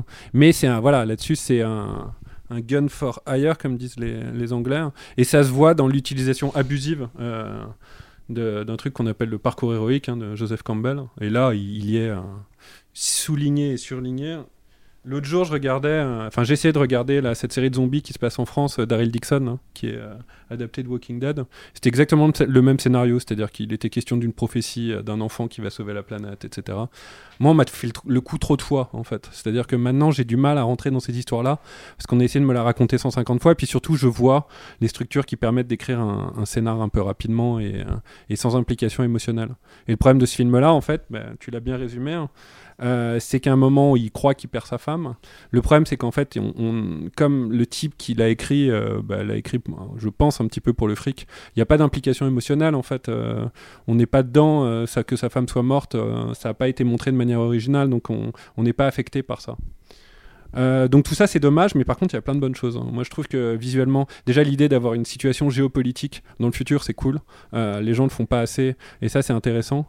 Euh, Il y a des plans super dans le film je trouve. hein. À un moment il rentre dans un espèce de sweatshop, une espèce d'usine de, de, underground dans lesquelles travaillent des asiatiques et au lieu de fabriquer des, imitations Zara etc. On voit qu'ils fabriquent un android comme ça rapidement. Et il y a plein d'images comme ça qui me restent en tête. Et il y a un type qui essaie vraiment vraiment de définir un univers total, une diégèse, euh, comme on dit. Et c'est très très beau parfois, il y a vraiment des, des très jolies choses. Et c'est vraiment dommage qu'il il y ait des problèmes de rythme dans ce film, mais en aucun cas, euh, ça m'a empêché de l'apprécier, moi. Et je vois en plus que chez ce type-là, euh, même dans les films que j'aime pas, j'aime pas trop son Star Wars, j'aime pas trop son Godzilla, j'aime beaucoup Monsters, son premier, mais il y a toujours à chaque fois des super scènes. Il y a toujours des trucs où, qui m'émerveillent un petit peu. Et donc, euh, ouais, moi je le conseille plutôt ce film, quand même.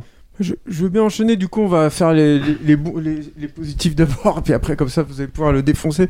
Moi, euh, moi je suis quand même un peu en colère avec Gareth Edwards, c'est-à-dire que moi je trouve que c'est euh, c'est un, un peu du gâchis quoi, ce, ce, ce c'est- Il me fait un peu penser à à, à, Blomkamp en fait sur euh, certains euh, sur certains aspects. C'est-à-dire que ils ont tous les deux des qualités euh, très différentes mais qui émanent je pense un, un peu de la, de la même culture. Et ils ont tous les deux les mêmes défauts je trouve sur sur certains sur certains aspects. Moi je, veux dire Gareth Edwards pour le coup tu vois, par exemple, moi j'ai vu tous les Godzilla, il y en a, y en a même certains que j'en ai vu plusieurs fois et tout. Et, et, c'est et c'est ce que je veux dire est d'ailleurs partagé par beaucoup, beaucoup, beaucoup de fans de, de Kaiju Eiga. Dans son Godzilla, il y a certaines des images les plus épiques, les plus incroyables que j'ai vues dans tous les Godzilla. Tu vois, J'ai rarement vu ce monstre-là dépeint comme ça et tout. C'est magnifique, quoi, ce qu'il a réussi à faire. Moi, j'ai- j'aime beaucoup, beaucoup Rogue One, par exemple aussi. Je trouve que c'est, on voit à quel point ça a été difficile en fait de ressaisir euh, euh, l'état d'esprit finalement très compliqué à, capter euh, et surtout à l'adapter, à se dire bon bah c'est en adéquation avec aujourd'hui et tout. Je trouve qu'il a réussi dans Rogue One. Moi, je suis très ému par la fin, par exemple et tout. Et puis un autre truc qui peut sembler accessoire, qui à mon sens ne l'est pas, mais mais qui est qui est que euh, c'est aussi un des mecs qui est les plus euh, euh, respectés et euh, par les par les, les gars des, des FX, c'est-à-dire que euh, Là, on a vu tous les. Moi, je, je- vois pas ça en fait d'habitude, mais tous les mecs d'ILM en fait qui sont sur les, les réseaux sociaux et tout se sont mis à défendre en fait The Creator en disant c'est pour nous c'est important en fait ce mec il sait ce qui- ce qu'on peut faire avec nos outils en fait.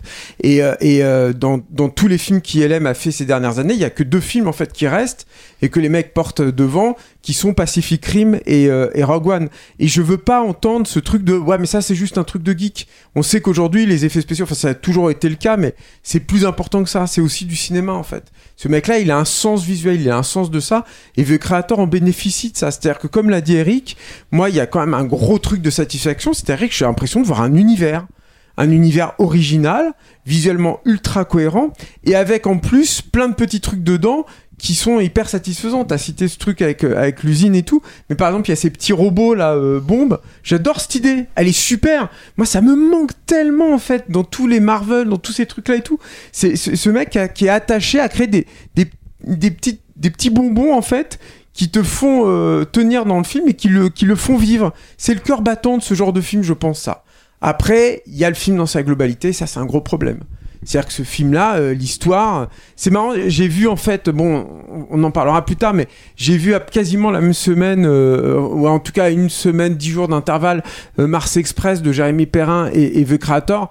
Tu vois le, le- le gouffre qui sépare les deux en fait. C'est ce qui est hyper bizarre en fait dans, dans, dans The Creator. C'est là où moi je l'en veux à, à Gareth Edwards, c'est que je pense que c'est un mec qui a complètement compris euh, ce qu'on peut faire avec le cinéma d'aujourd'hui. Complètement. La façon qu'il a d'utiliser, comment il s'appelle ce directeur de la photo là, par exemple dans. Greg Fraser, hein. Euh, euh, c'est Fraser encore, oui, c'est c'est peut-être ça en fait. À la fois dans, dans, dans Rogue One, c'était c'était lui qui était dans Ouais. Rogue One aussi Ouais. là-dedans et tout. Je trouve ça super en fait. La, la façon de- d'utiliser par exemple les paysages de la, tu vois, du Vietnam quand tu compares ça à ce qui avait été fait dans, dans Kong par exemple, qui était un des premiers films dans Skull Island, Kong Skull Island, qui était un des premiers films tournés en Vietnam. Tu vois ça et The Creator, t'as un gouffre entre la façon qu'il a lui d'exploiter en fait ces et ce qui a été fait derrière. Ça n'a absolument rien à voir et tout. Donc c'est un vrai cinéaste de son temps. Et par contre, au niveau du scénario, tu te dis mais qu'est-ce qu'il a foutu quoi? C'est que c'est, ce, qui est, ce qui est terrible en fait dans The Creator, c'est que ce ne sont que des références hyper mal digérées quoi. Euh, Akira par exemple, c'est, quand même em- emmerdant quoi. Dire putain merde propose-moi quelque chose d'autre derrière tout ça. Ce qui te raconte sur les IA, moi je suis complètement d'accord effectivement sur le truc de, de, de planter en fait ça, mais ça c'est, dans le truc de créateur d'univers je trouve, mais de planter ça dans un truc géopolitique, je trouve ça passionnant, je trouve ça génial en fait, parce que ça marche complètement en fait. Tu comprends totalement, intuitivement comment ça peut fonctionner. Mais au-delà de ça, qu'est-ce qu'il fait là-dessus, quoi? Ouais, puis c'est complètement gogol. hein, euh, euh, je suis désolé, mais euh, à un moment donné, l'IA, en fait, il t'explique au début du film, parce qu'il faut raconter aussi le truc. C'est-à-dire qu'il t'explique au début du film que l'IA, en fait, est responsable d'une explosion nucléaire au centre de Los Angeles pour apprendre finalement au mieux. Ah non, c'était un humain qui avait s'était goré ou je sais pas quoi. Et d'un seul coup, tu te dis, mais en fait, vous justifiez géopolitiquement donc une guerre, si tu veux, avec quasiment rien. Si tu veux, dans un système comme ça, c'est là, le, scénaristiquement par- parlant, ça marche pas du tout.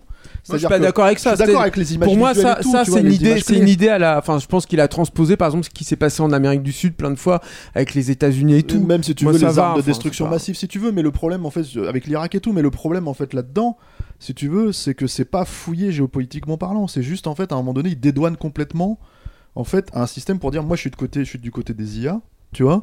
Et basta parce que c'est les opprimés machin etc etc. Et moi là-dessus, tu vois, je veux dire pourquoi pas, mais encore, j'ai pas de problème à ce qu'il joue dans cette logique-là, mais éc- écris-le, écris-le. La scène au début là où il est infiltré, tu vois, et en fait il prend son téléphone dans un coin et en fait il dit à sa femme vas-y remonte remonte et en fait il dit ah, je suis infiltré là la femme elle descend elle fait ah t'es infiltré t'es un méchant Non, mais- dis, non mais c'est ouais. niveau Dès le euh, début, c'est assez embarrassant, ouais. c'est- Mm.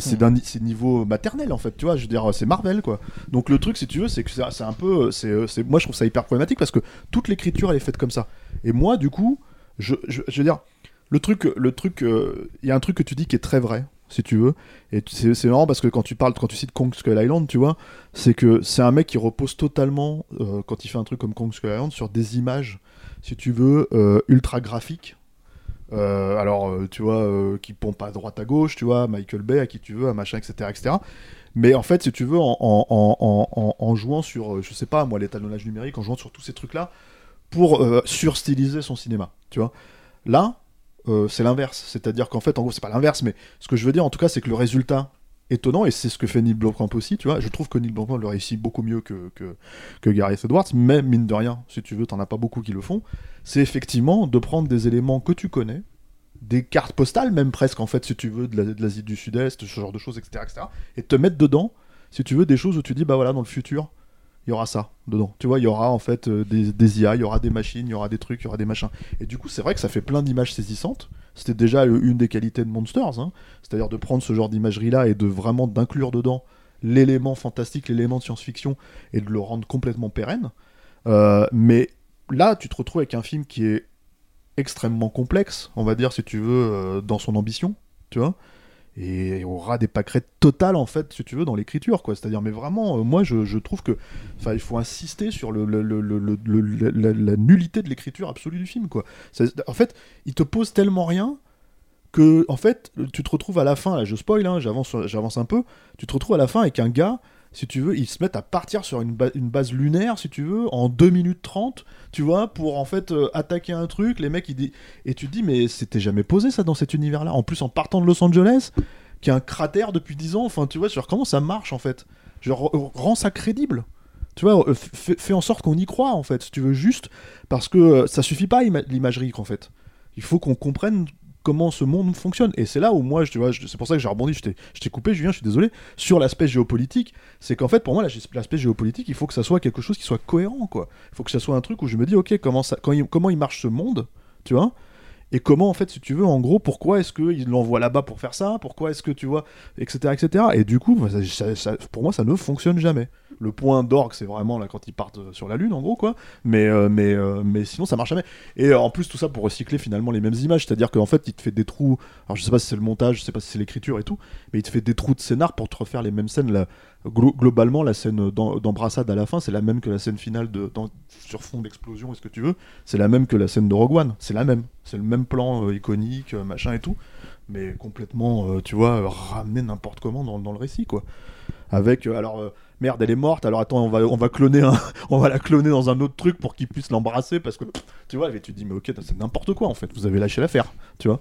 Donc ouais non là là il y a un problème d'un mec qui sait faire des films pour 80 millions de dollars faire un truc qui a une facture en fait si tu veux que la plupart des blockbusters pourraient lui envier tu vois mais en fait euh, bon euh, le scénar hein, c'est une formalité quoi. Apparemment on s'en fout quoi tu vois. Voilà. Donc c'est très très euh, moi je pense que ça va être un film très difficile à revoir en dehors des scénettes euh, ici et là quoi tu vois. Ouais, c'est amusant parce que euh, moi, quand je l'ai vu, j'en suis sortie en me disant ah, j'ai bien aimé. Et puis après, j'ai réfléchi. Et à chaque fois que j'y pensais, je voyais des nouvelles choses qui me dérangeaient justement en termes d'écriture. Et je pense que je rejoins ce que vous dites tous les deux, hein, Eric et, et, Julien, visuellement, euh, ça m'a parlé. J'aime l'univers qu'il a créé, euh, qu'il a a construit, mais je trouve qu'il y a des gros trous dans la raquette. Notamment, vous parlez de géopolitique. Et pour moi, il y a. Alors, je sais que ça n'aurait pas été le même film si ça avait été le cas, mais à aucun moment euh, on parle des gouvernements en place en fait. Euh, il parle de l'armée américaine qui va chercher à lutter contre euh, cette nouvelle Asie, mais à aucun moment tu n'as aucune réaction, tu quoi que ce soit. Et quand tu dis géopolitique, bah, dedans il y a politique, c'est pas juste l'armée. Donc pour moi, il y a quelque chose qui manque de ce côté-là pour que ça soit suffisamment crédible. Moi, j'achète ça comme j'achetais dans Monster le truc avec le Mexique, en fait. C'est-à-dire que je trouve que euh, ça marche visuellement, tu comprends intuitivement en fait comment ça fonctionne. Mais je pense que ça, ça vient aussi de ses influences. Ça vient du fait qu'il se base aussi sur une imagerie qu'il y a la guerre Vietnam et tout. C'est là où pour moi le mec il a un potentiel en fait. C'est là où je veux dire qu'il a un vrai potentiel de, de conteur aussi. C'est comme ça aussi qu'il raconte les trucs. Et c'est vrai, je vais pas nier que le scénario est pas imbitable. Hein je suis pas complètement con, hein, je m'en suis rendu compte. Mais par contre, euh, moi, des, films qui ont ces qualités-là et qui proposent ces visuels-là, bah, j'en vois pas beaucoup en fait. Exactement. J'en vois pas en fait. Après... J'en vois pas. J'en vois quand euh, Neil Blomkamp il avait du pognon et j'en vois quand lui fait un film tous les 5 ans. Voilà.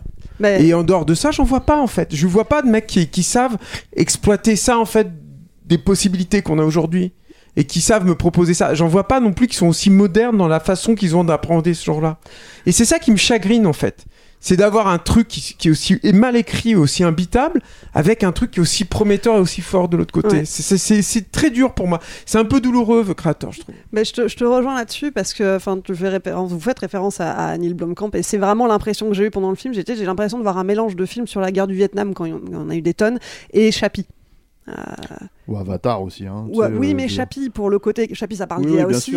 Le côté euh, Craspec qu'il peut y avoir. Et c'est la première fois, et j'en ai vu beaucoup des films sur les IA, et c'est la première fois que je le vois traité avec cet angle-là. Et le côté, euh, justement, plus guérilla, plus euh, ça se passe dans la jungle, tous ces paysages qu'on voit, je, je l'avais jamais vu traité de cette manière, et je trouve ça intéressant. Je trouve que vraiment, il y a une super bonne intention. Il y, a une il y a une scène qui est super, je trouve, dans le film. Euh, qui est vraiment qui dure pas longtemps mais qui est vraiment une scène où je pense qu'il a là il a l'enjeu du film en fait euh, là-dedans sur ce qu'il raconte sur les IA sur les humains et tout ça etc, c'est à un moment donné as, je dis Avatar parce que t'as as, euh, Quaritchet quoi en gros hein, la, la, femme militaire là qui arrive avec des tu vois qui en gros c'est Quaritch mais version féminine quoi qui en fait scanne le cerveau d'un de, ses soldats, d'un de ses mercenaires en fait, et qui, qui, qui, essaye de récupérer les 30 dernières secondes, et qui le scanne en fait sur une autre IA, pour savoir ce qui s'est passé exactement. Et en gros, le, le, le, le, mec se réveille. Et en même temps, il comprend qu'il est, en train de mourir, si tu veux, que son cerveau est en train de crever. Et il a tout un espèce de rapport où elle, elle veut avoir l'info, elle le pousse à avoir l'info. Donc il y a une espèce de déshumanisation totale du personnage face à un mec qui est face à sa propre mort, qui est en train de se rendre compte qu'il doit, parce que c'est un soldat, donc il doit quand même donner l'info. Et t'as tout un espèce de truc là-dedans où je me suis dit, putain, mais ça c'est une idée de SF de malade tu vois, qui réutilise, je crois, une deuxième fois plus tard, mais assez mal. Et, euh, et, où je me suis dit, putain, mais c'est ça son sujet, il est là en fait. Parce que quand tu, quand tu renvoies l'humain à, l'IA et quand tu renvoies tous ces trucs-là, bah, tu renvoies à ce que tu peux faire avec ça. Et ça, c'est une idée de SF pure et dure. Et, euh, et, la scène en plus est étonnante parce que pour le coup, pour moi, c'est une des rares scènes vraiment incarnées du film où d'un seul coup, le mec joue avec l'idée qu'il va mourir, joue avec, tu vois, avec, avec le fait de donner l'information et tout. Euh, et, et, je me suis dit, putain, mais voilà, ça, c'est le film que j'aurais aimé voir, en fait, tout du long, quoi. C'est-à-dire un truc qui parle de, ok, quand on se retrouve, en fait, face à l'IA, qu'est-ce qui fait peur avec ça aujourd'hui? Qu'est-ce qui peut, en fait, si tu veux faire craindre les choses, etc., etc. C'est encore une fois, on en revient au truc basique, en fait, de l'humain qui est mis face à, propre, à sa propre, euh, comment dire, euh, existence et sa propre, comment dire... Sa propre finitude. Ouais, voilà. Et donc, du coup, en fait, t'avais tout ce truc là-dedans qui encore une fois c'est très intime hein, euh, dans cette séquence hein. c'est un tout petit truc quoi. Mais euh, mais où je me disais putain c'est voilà c'est ça que j'aurais voulu voir. En fait je pense que ça c'était le sujet du film quoi. Et c'est effectivement c'est dommage quoi. Je suis d'accord avec toi et je rebondis sur une chose et après je laisse la parole à, Vincent et Pierrick. Euh, c'est le traitement des méchants aussi parce que finalement ça c'est quelque chose que j'ai trouvé très dommage. C'est que les méchants manquent d'incarnation. Il n'y a pas un méchant que tu vas suivre tout du long et, et, contre qui tu vas pouvoir projeter quelque chose. C'est cette cette, euh, cette colonelle C'est très juste. pendant un temps. Ensuite, c'est euh, le chef, je sais même pas qui c'est, le chef de l'état-major euh, quand ils sont sur la base lunaire, etc. Et finalement, bah, cette espèce d'ennemi qui est censé, con- con- contre qui tu es censé, en tant que spectateur, développer quelque chose de négatif, hein, c'est comme ça contre le vent. Euh, tu es censé te dire, bah, moi je suis du côté des IA, donc du coup, les Américains, c'est les méchants. En fait, il n'est pas vraiment incarné. C'est des personnages qui sont placés comme ça mais contre qui on dirige pas grand chose comme émotion et ça c'est dommage parce que ça aurait pu être euh, C'est réglé vrai. assez facilement au parce niveau de que c'est l'écriture. un, un peu manichéen aussi dans cette approche. C'est-à-dire qu'encore une fois, l'IA, c'est pas juste les gentils IA et euh, les méchants humains, tu vois. Et il y a cet autre problème, moi je trouve, derrière, en fait, qui, qui, qui. Bon, parce que c'est un PG-13 et ça, du coup, ça se sent un peu, si tu veux. euh, Il y a un problème de dangerosité de l'univers. Je trouve qu'en fait, à un moment donné, t'as pas l'impression, tu vois. C'est comme, euh, j'ai pensé ça par rapport à la colonelle, c'est que je me suis dit, ok, c'est une version hyper édulcorée de Quaritch, en gros. Quaritch, je veux dire, t'en penses ce que tu veux, tu veux dire c'est manichéen, ce personnage, etc. Le mec, en fait, il fait peur. Il est super méchant, il est super machin, etc. etc. Il, est il est féroce, c'est un prédateur, tu vois. Donc il y a un espèce de truc hyper animal avec ce personnage-là qui fonctionne totalement. Les autres, c'est juste. Ils sont déshumanisés par leur rang, on va dire, si tu veux, par leur statut, mais au- aussi par, euh, comment dire, à la fin, si tu veux, l'écriture. Et le problème, c'est que pour moi, tout l'univers fonctionne un peu de la même manière. C'est-à-dire qu'à un moment donné, oui, je suis d'accord avec Julien, il y a des moments rigolos avec les, les bombes, les machins, les trucs, c'est des trucs fun et tout. C'est des petits moments où tu, tu ressors de là. Mais ça, en fait, ça marche quand c'est un peu rigolo dans le film, tu vois. Ça... Mais dès qu'en fait, il faut montrer la dangerosité, la crudité de cet univers, ce qu'il essaye de faire visuellement, hein, Mhm. et qu'il réussit re- relativement, euh, comment dire, bien en tout cas. C'est des effets spéciaux qui fonctionnent et qui sont réalistes. Tu crois pas une, enfin, crois une seconde, je, te- te- tu, tu les mets pas en doute une seule seconde, c'est ça que je veux dire. Mais en fait, la dangerosité en soi, ouais, c'est niveau Disney, quoi. C'est c'est pas, ça va, ça, ça pisse pas très loin. Et c'est ça qui est dommage aussi, c'est que t'aurais au moins aimé qui est ce truc en fait de, de, cette patine de bon euh, en fait quand ils se retrouvent à tel endroit dans la ville dans le machin dans le truc c'est sale c'est euh, dégueulasse euh, c'est dangereux en fait ils peuvent se faire couvrir la gueule à chaque coin de rue tu vois et non malheureusement ça, traite pas de ça et je pense que ça participe de toute la problématique aussi du film quoi effectivement. Alors, Pierrick, Vincent qui veut se lancer, Pierrick? Ouais, oui, bah, c'est typiquement le, type de film que, j'étais programmé pour adorer, hein, clairement, parce que j'adore en plus tout ce qu'il a fait avant. Je trouve qu'il a dans, à la fois une radicalité euh, dans, le, traitement visuel de ses films et euh, toujours une, richesse dans la narration. euh, que évidemment là j'ai pas du tout retrouvé enfin même à un moment même je trouve que c'est peut-être même pas son plus beau film en fait ça m'a vraiment gêné et euh, ouais, enfin Monsters, je trouve qu'il y avait vraiment quelque chose. Enfin, c'est à chaque fois quand il a traité euh, que ce soit Godzilla ou même un Star Wars, enfin, je sais pas, il a apporté quelque chose quoi. C'était quand même euh, euh, des choses qu'on n'avait pas vues depuis euh, les années 70-80 quoi. Euh, donc euh, autant vous dire que j'étais très très très très déçu par le, scénario et enfin Julien a parlé de deux films et c'est pas bon signe, c'est que c'est deux films auxquels j'ai pensé pendant le film. Donc euh, Elysium euh, et, euh, et Mars Express. Mars Express parce qu'effectivement, alors on en parlera plus tard, mais parce que tu fais une histoire avec de l'IA, tu fais pas The Creator quoi. Enfin c'est le niveau zéro de l'IA en fait. C'est au niveau su- du scénario. Mars Express, ça va beaucoup plus loin et ça pose beaucoup plus de questions modernes, contemporaines, etc. Enfin voilà, on y reviendra. Et Elysium, parce que ce que j'aime dans Elysium, même si pas un film parfait non plus, c'est la radicalité du truc, quoi. C'est-à-dire que le gars, il pose un univers et il y va à fond. Là, il pose un univers que je trouve passionnant au début, avec ce côté euh, impériali- impérialisme américain. euh, euh, les amis sont de nos ennemis sont forcément nos ennemis, etc. Je trouve ça passionnant, mais il en fait rien. Enfin, et, globalement, c'est encéphalogramme plat sur tout le film en, termes d'écriture scénaristique, quoi. Et enfin, tu grilles. Enfin, tu, parlais de la scène où effectivement sa femme grille le fait que c'est un agent double, un agent infiltré.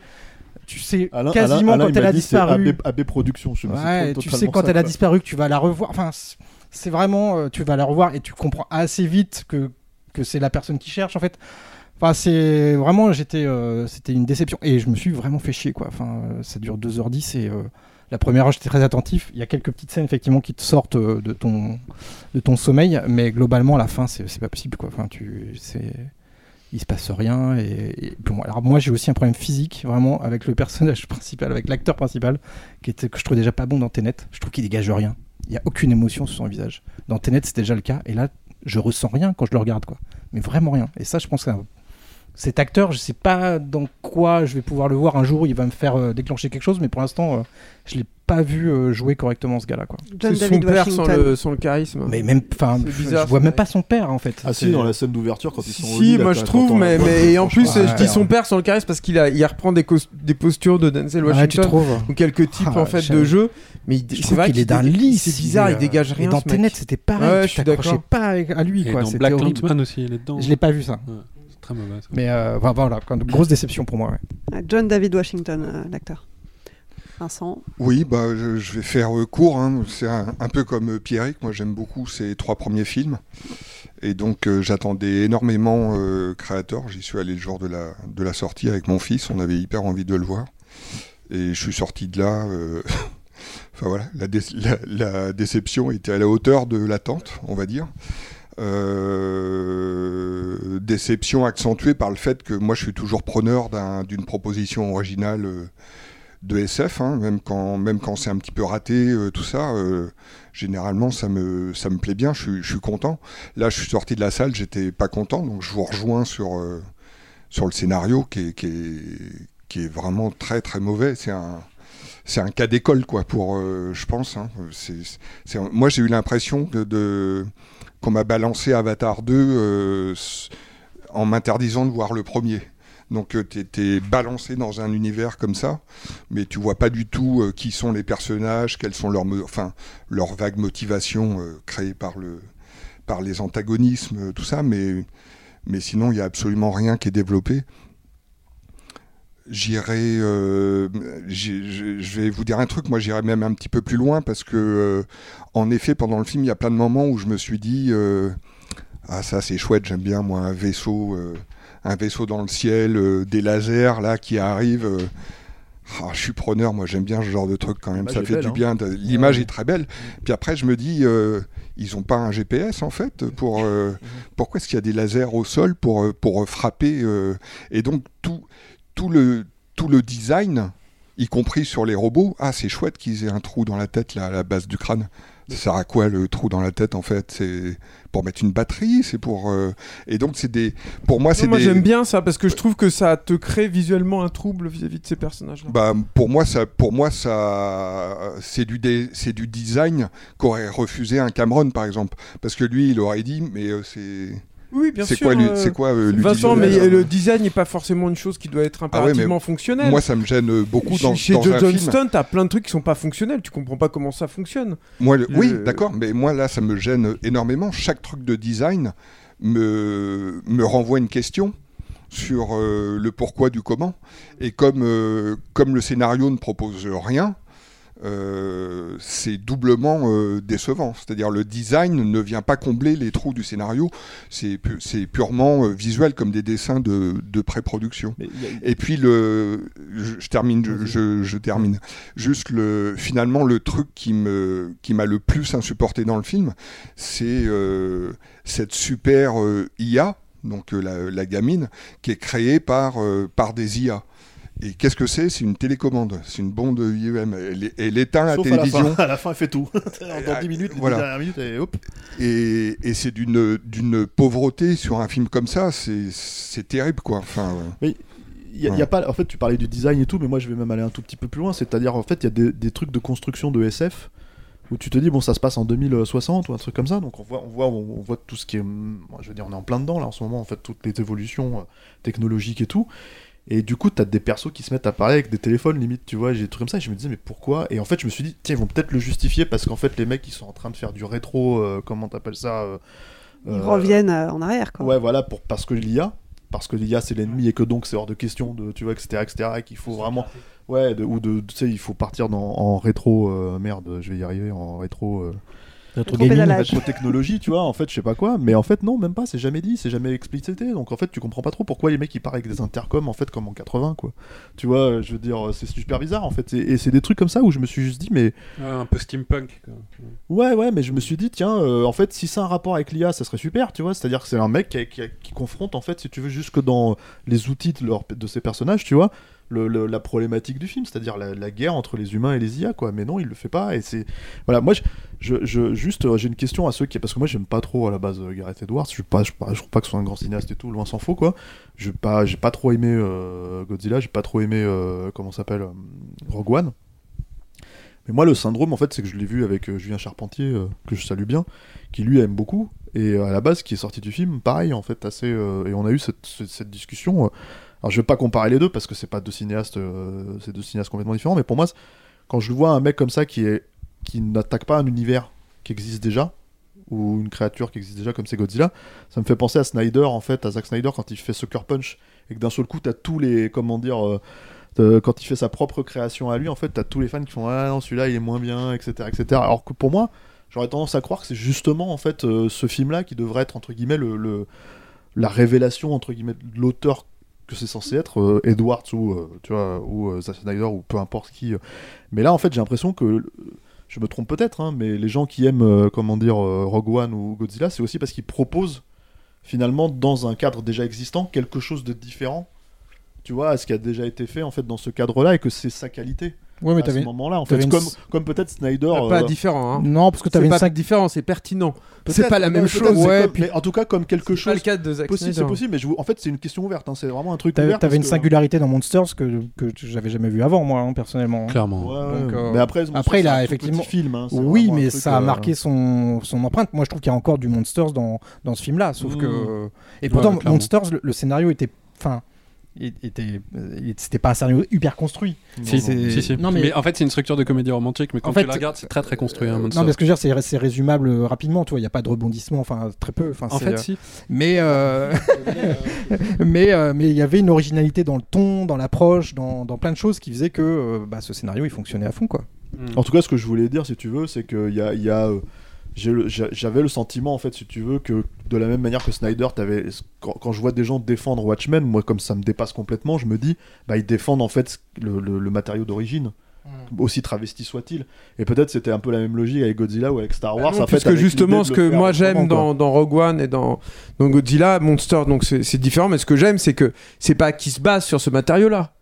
C'est qu'ils travaillent dessus et qu'ils proposent quelque chose de nouveau et de pertinent que je n'avais pas vu auparavant. Oui, mais par la force des choses, Voilà. ils travaillent quand même sur ce matériau-là. Oui, d'accord, mais ils proposent quelque chose de pertinent. Voilà, et là, je trouve qu'il y a quand même, malgré tous les énormes défauts dans, dans The Creator, je trouve qu'il y a quand même des choses pertinentes. Ouais, puis comparer Snyder et Edwards, c'est dur quand même. C'est Non, chaud. non, je compare pas du tout la C'est pas du tout la mecs, même hein, fonctionnement vraiment, en euh, fait par rapport au matériau Je d'origine. parlais je un vraiment en fait dans leur carrière, si tu veux, euh, le fait de créer quelque chose de totalement de, de, de, de- sur page blanche, tu vois, et de Non, se c'était sûr planter que- royalement, quoi, tu vois. C'est que Ouais, le mais a en fait, besoin il y a- d'un Frank Darabont, quoi. Il y a aussi, il y a aussi une dernière Ah chose hein, qu'il faut dire, hein, c'est que ces films-là sont extrêmement durs à réussir, vraiment. Ou euh, parce que tu disais tout à l'heure, Vincent, qu'effectivement tu étais projeté dans un univers. Ça, c'est l'eau euh, de très bons films de science-fiction aussi, hein, ou de très bons romans de Kadik, d'être balancé dans un univers, de pas savoir les règles, d'être paumé dedans et de reconstruire en fait euh, ce qui s'est passé. C'est génial, mais c'est extrêmement dur. hein. C'est très, c'est extrêmement dur à faire. Et l'autre problème qu'il a aussi, et qui est très très dur, et là, on- peut-être qu'on l'attend, hein, ce nouveau film-là sur l'intelligence artificielle, ce nouveau film sur l'intelligence artificielle, de rendre ça non pas géopolitique, non pas philosophique, mais en fait le vrai truc de l'intelligence artificielle au cinéma, c'est de le rendre existentiel. De voir en fait qu'est-ce que ça change à nos existences, en quoi ça illumine l'existence. Et là, il y a un film, un film qui aimait beaucoup Kubrick d'ailleurs, qui reste encore euh, au-delà de tout hein, aujourd'hui, euh, que j'ai revu là il y a pas longtemps, qui est le, le Ghost in the Shell. Où en fait là, dans Ghost in the Shell, il y a absolument tout euh, ce qu'on attend d'un d'un film sur l'intelligence artificielle, 30 ans avant tout le monde, tranquillement, vraiment. La légende veut, je crois, euh, que c'est pour ça que Kubrick avait refusé. euh, De Feria. Ouais, de Feria. Il disait j'ai Je un mets un ami, tampon euh, approved. il disait ouais j'ai un, j'ai un ami qui a mieux réussi le film. L'ami c'était euh, Mamoru Oshii, ça c'est euh, la légende. Mais c'est vrai qu'à Ghost in the Shell c'est c'est hallucinant et ça montre à quel point ce genre de film là aussi est, est dur à réussir. Vraiment. Ouais, pas, pas évident, effectivement. Donc euh, bravo quand même à Gareth Edwards d'avoir essayé. hein. Merci quoi. Bravo, et ouais, je veux finir aussi sur une note positive, ça a déjà été dit, mais moi je, je salue le travail de world building, de construction d'univers Ouais, qu'il y a derrière. Euh, on n'en a pas du tout parlé, mais euh, cette scène d'intro au départ qui montre finalement euh, une uchronie, hein. qu'est-ce que ça aurait été si les, les programmes d'IA avaient été développés plus tôt dans notre chronologie à nous, et on voit ces pubs des années 60 Ouais, très euh, qui juste, intègrent euh, des, des intelligences artificielles et la façon dont elles vont faire partie de la vie quotidienne des humains, je trouve ça génial, j'aurais voulu en voir plus. À la fin, le temple avec des robots à l'intérieur, la façon dont il est designé, pareil, j'ai adoré ces parties-là. Et le mélange de bouddhisme et de technologie et tout, c'est super. T'as raison. C'est bien de le souligner. T'as raison. Ça, c'est des aspects que je trouve vraiment brillants. Après, effectivement, en termes de scénario et de rythme, je trouve qu'il y a des gros problèmes. Euh, en tout cas, si vous voulez vous faire votre propre avis sur The Creator, il est sorti en salle le 27 septembre et il joue encore. Hiring for your small business? If you're not looking for professionals on LinkedIn, you're looking in the wrong place. That's like looking for your car keys in a fish tank. LinkedIn helps you hire professionals you can't find anywhere else, even those who aren't actively searching for a new job but might be open to the perfect role. In a given month, over 70% of LinkedIn users don't even visit other leading job sites. So start looking in the right place. With LinkedIn, you can hire professionals like a professional. Post your free job on linkedin.com/people slash people today. Avant de passer à la suite, on va faire une petite pause promo. Alors, on a plein de choses dont on veut vous parler. La plus importante, euh, on en disait quelques mots en intro tout à l'heure, c'est Monster Squad. Monster Squad, qu'est-ce que c'est? Eh bien, c'est le nouveau programme de Capture Mag. Euh, c'est une émission euh, qui va être lancée le 28 octobre prochain, qui sera présentée par notre chère Marie. Euh, et Monster Squad, bah, pour ce premier épisode, Julien sera invité. Donc, est-ce que tu veux nous en parler je un suis pas petit peu? seul, il y a Elodie, c'est ça aussi? Mais euh, écoute, alors moi je suis pas le chef là-dessus, c'est euh, c'est Marie. Euh, mais euh, de ce que j'ai compris, c'est au film fantastique ce que stéroïde est au film d'action. Alors ça, ça, bah, ça- Drop the mic. Non, mais je sais pas, je sais pas trop parce que c'est un truc en work in progress, donc je sais que sur le premier on va parler de Freddy. Alors techniquement, voilà. ouais, techniquement, le 28 c'est la- c'est le lancement, hein, euh, euh, comment dire, avec la soirée panique, Mhm. qui est la dernière soirée panique en fait. euh, euh, J'en voilà. parle dans un instant après. Voilà, et en fait, donc, bah, je, te, je te laisserai en parler. Le 31, par contre, en fait, exceptionnellement, parce que c'est un mardi, nous en général, on sort les émissions le vendredi. Exceptionnellement, le 31, puisque c'est Halloween, voilà, on marque un peu le coup, quoi. On sortira cet épisode à ce moment-là, donc si tout va bien, on croise les doigts, tout sera enregistré, tout sera bouclé, on est en plein dedans, on est en train de travailler sur le générique avec Cédric Fontana. Marie, elle nous a, elle nous a fait un conducteur et tout, etc. Et ça, on, a mis, on est en train de mettre en place ce qu'on veut raconter dedans, enfin ce qu'elle veut raconter dedans, ce qu'ils veulent raconter dedans, mais je ne serai pas dans cette émission. Et en fait, juste la structure, c'est que, euh, en gros, euh, on part d'un monstre. C'est-à-dire, vous partirez d'un monstre, en fait, pour dérouler, en gros, si tu veux, une saga éventuelle, euh, tu vois, et, euh, et les distinctions de ce monstre-là dans le, dans le bestiaire fantastique, quoi. Donc, l'idée, voilà, c'est de parler de films fantastiques et de films d'horreur à travers les monstres. à travers les D'où monstres. le titre, Monster Squad. Très bien. Et donc Monster Squad, eh bien, pour que euh, ce programme voit le jour et puis surtout perdure dans le temps, reste indépendant, on a besoin de vous, on a besoin de votre soutien sur KissKissBankBank. Patreon ou encore sur Tipeee. Euh, on a même créé une contrepartie spéciale pour Monster Squad. Euh, donc si vous voulez euh, nous soutenir et soutenir ce programme en particulier, allez-y, soutenez-le. Et les 50 premiers soutiens auront droit à, avoir accès à la fameuse soirée de lancement dont tu parlais, Stéphane, qui se tiendra donc le 28 octobre prochain. Voilà, c'est au Forum des images. C'est au Forum des, des images, ça va être une soirée de projection des Griffes de la Nuit. Exactement, le premier film de Wes Craven, enfin le premier de la saga de Freddy, puisque bah effectivement le premier épisode ça sera sur Freddy, parce que ça fait littéralement trois ans que les gens nous demandent de faire un épisode sur Freddy. Voilà, depuis le temps qu'on en parle, il était temps. Donc ça sera la, la toute dernière séance de panique au Forum des images, justement.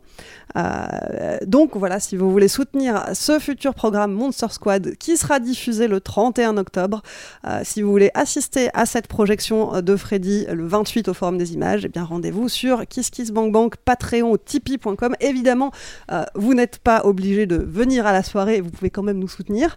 Euh, en- et, puis, euh, on sera, euh, bah, on a hâte de voir ça. hein. On a hâte de découvrir ça. On a hâte de le faire. on, est encore en plein dedans. Et puis, puisqu'on parle du 31 octobre, autre événement à marquer dans votre agenda, euh, le soir d'Halloween, il y a un concert panique euh, o- organisé euh, aux Folies Bergères, concert spécial Halloween, ça s'appelle Halloween Symphonique, Euh, et donc c'est un concert orchestral avec les plus grandes musiques de cinéma d'horreur. Euh, ça sera donc le 31 octobre à 20h aux Folies Bergères, et euh, vous pourrez retrouver toutes les infos en ligne. Est-ce qu'on avait d'autres choses à ajouter? Hmm, si, une dernière petite info, au cas où vous nous suivez habituellement sur YouTube, vous avez peut-être remarqué que certaines de nos émissions ne sont plus dispo, c'est quelque chose de temporaire. Si vous avez par exemple pas eu le temps d'écouter euh, le dernier épisode de Saltan, eh bien vous pouvez toujours le retrouver sur notre merveilleux site capturemag.net euh, en attendant que les vidéos soient à nouveau disponibles. On passe à la suite et on va, dans la deuxième partie de cette émission, enchaîner avec Le règne animal. Le règne animal, sorti le 4 octobre, euh, film réalisé par Thomas Caillet, à qui on doit Les combattants, sorti il y a quelques années. Euh, Qu'est-ce que ça raconte Le règne animal? Eh Bien, ça se passe dans un euh, futur proche où certains humains mutent peu à peu pour se transformer en animaux. C'est le cas de Lana, la femme de François et la maman d'Émile. Alors, Lana a disparu, justement, et le père et, la fille, et le fils vont tout faire pour la retrouver. Euh, Julien, je crois que tu avais beaucoup de trucs à dire sur ce film. Pas beaucoup, non euh, C'est moi qui commence Alors, sauf si quelqu'un a peut-être un avis positif. Moi, je veux bien commencer parce que je vais, je vais être le plus positif de Allez. tous. Enfin, je vais pas m'avancer, mais. euh, On t'écoute, Comment commencer? Alors je vais non parler surtout des qualités du film parce que je pense que les autres parleront plutôt des défauts après. Euh, ben moi j'étais assez séduit en fait. euh, je, suis, rentré tout de suite dans le film. Euh, je trouve que l'univers qui est dépeint euh, m'a très agréablement surpris dans le sens où j'ai pas du tout l'habitude de voir ça dans un film français. Euh, et surtout que euh, les enjeux sont posés très rapidement, sont assez crédibles, alors que vraiment on est dans un univers fantastique immédiatement. Il n'y a pas un basculement euh, petit à petit dans le film, c'est un état de fait. Et je trouve que tout ça est très très bien amené dès la première scène. Euh, et qu'après le déroulement du scénario est plutôt intrigant euh, puisque bah, ils sont obligés de déménager pour suivre euh, leur mère qui est donc euh, hospitalisée etc euh, qui va être dans un centre de détention Euh, je trouve que toutes les péripéties qui, arrivent par la suite se, tiennent euh, plutôt bien Euh, tout ça est plutôt bien agencé. J'aime bien aussi un peu la dépiction euh, bah, de cette société en crise en fait euh, comment réagissent les, les uns et les autres. Alors forcément il y a toujours enfin ça pourrait approfondi ou euh, peut-être un peu moins cliché, etc. Mais je trouve que globalement c'est assez bien, assez bien euh, dépeint.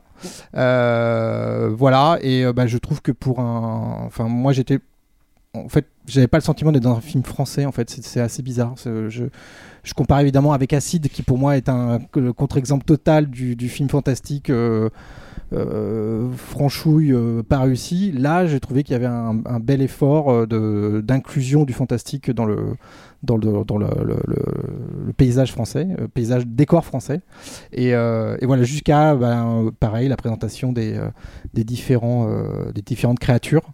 Alors, pareil, je pense qu'il y a beaucoup de choses qui sont perfectibles, mais, mais globalement, ça fonctionne. Il y a même par moments vraiment de la poésie, avec ce personnage d'homme oiseau, etc. Je trouve qu'il y a vraiment des choses très très jolies, très Enfin, en fait, c'est ça, c'est un film assez audacieux, je trouve globalement, et qui, enfin, qui va pas essayer de faire plus que ce qu'il prétend pouvoir faire en fait.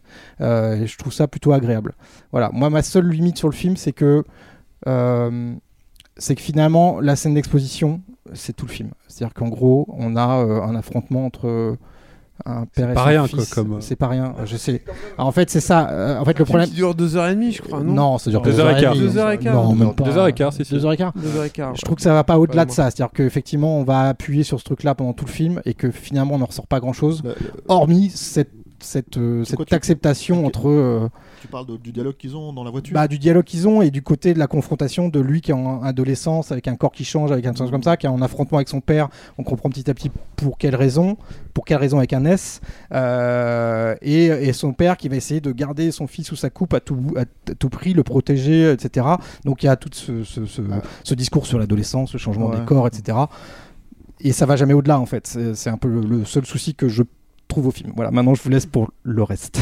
je, vais juste enchaîner vite fait du coup parce que moi c'est vrai que je sais pas si j'ai grand chose à dire sur ce film. C'est c'est très étonnant comme film parce que en gros si tu veux il y a d'un côté où je suis d'accord avec Pierrick sur un point, c'est-à-dire que c'est un film fantastique full frontal. C'est-à-dire qu'en gros t'as des créatures. Je veux dire on, on triche pas.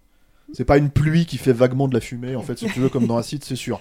Donc t'as des créatures fantastiques. Il y a du travail euh, comment dire euh, de, de, de, de design de ça. Il y a du travail en fait de, comment dire euh, de prothèses. Enfin voilà c'est des créatures.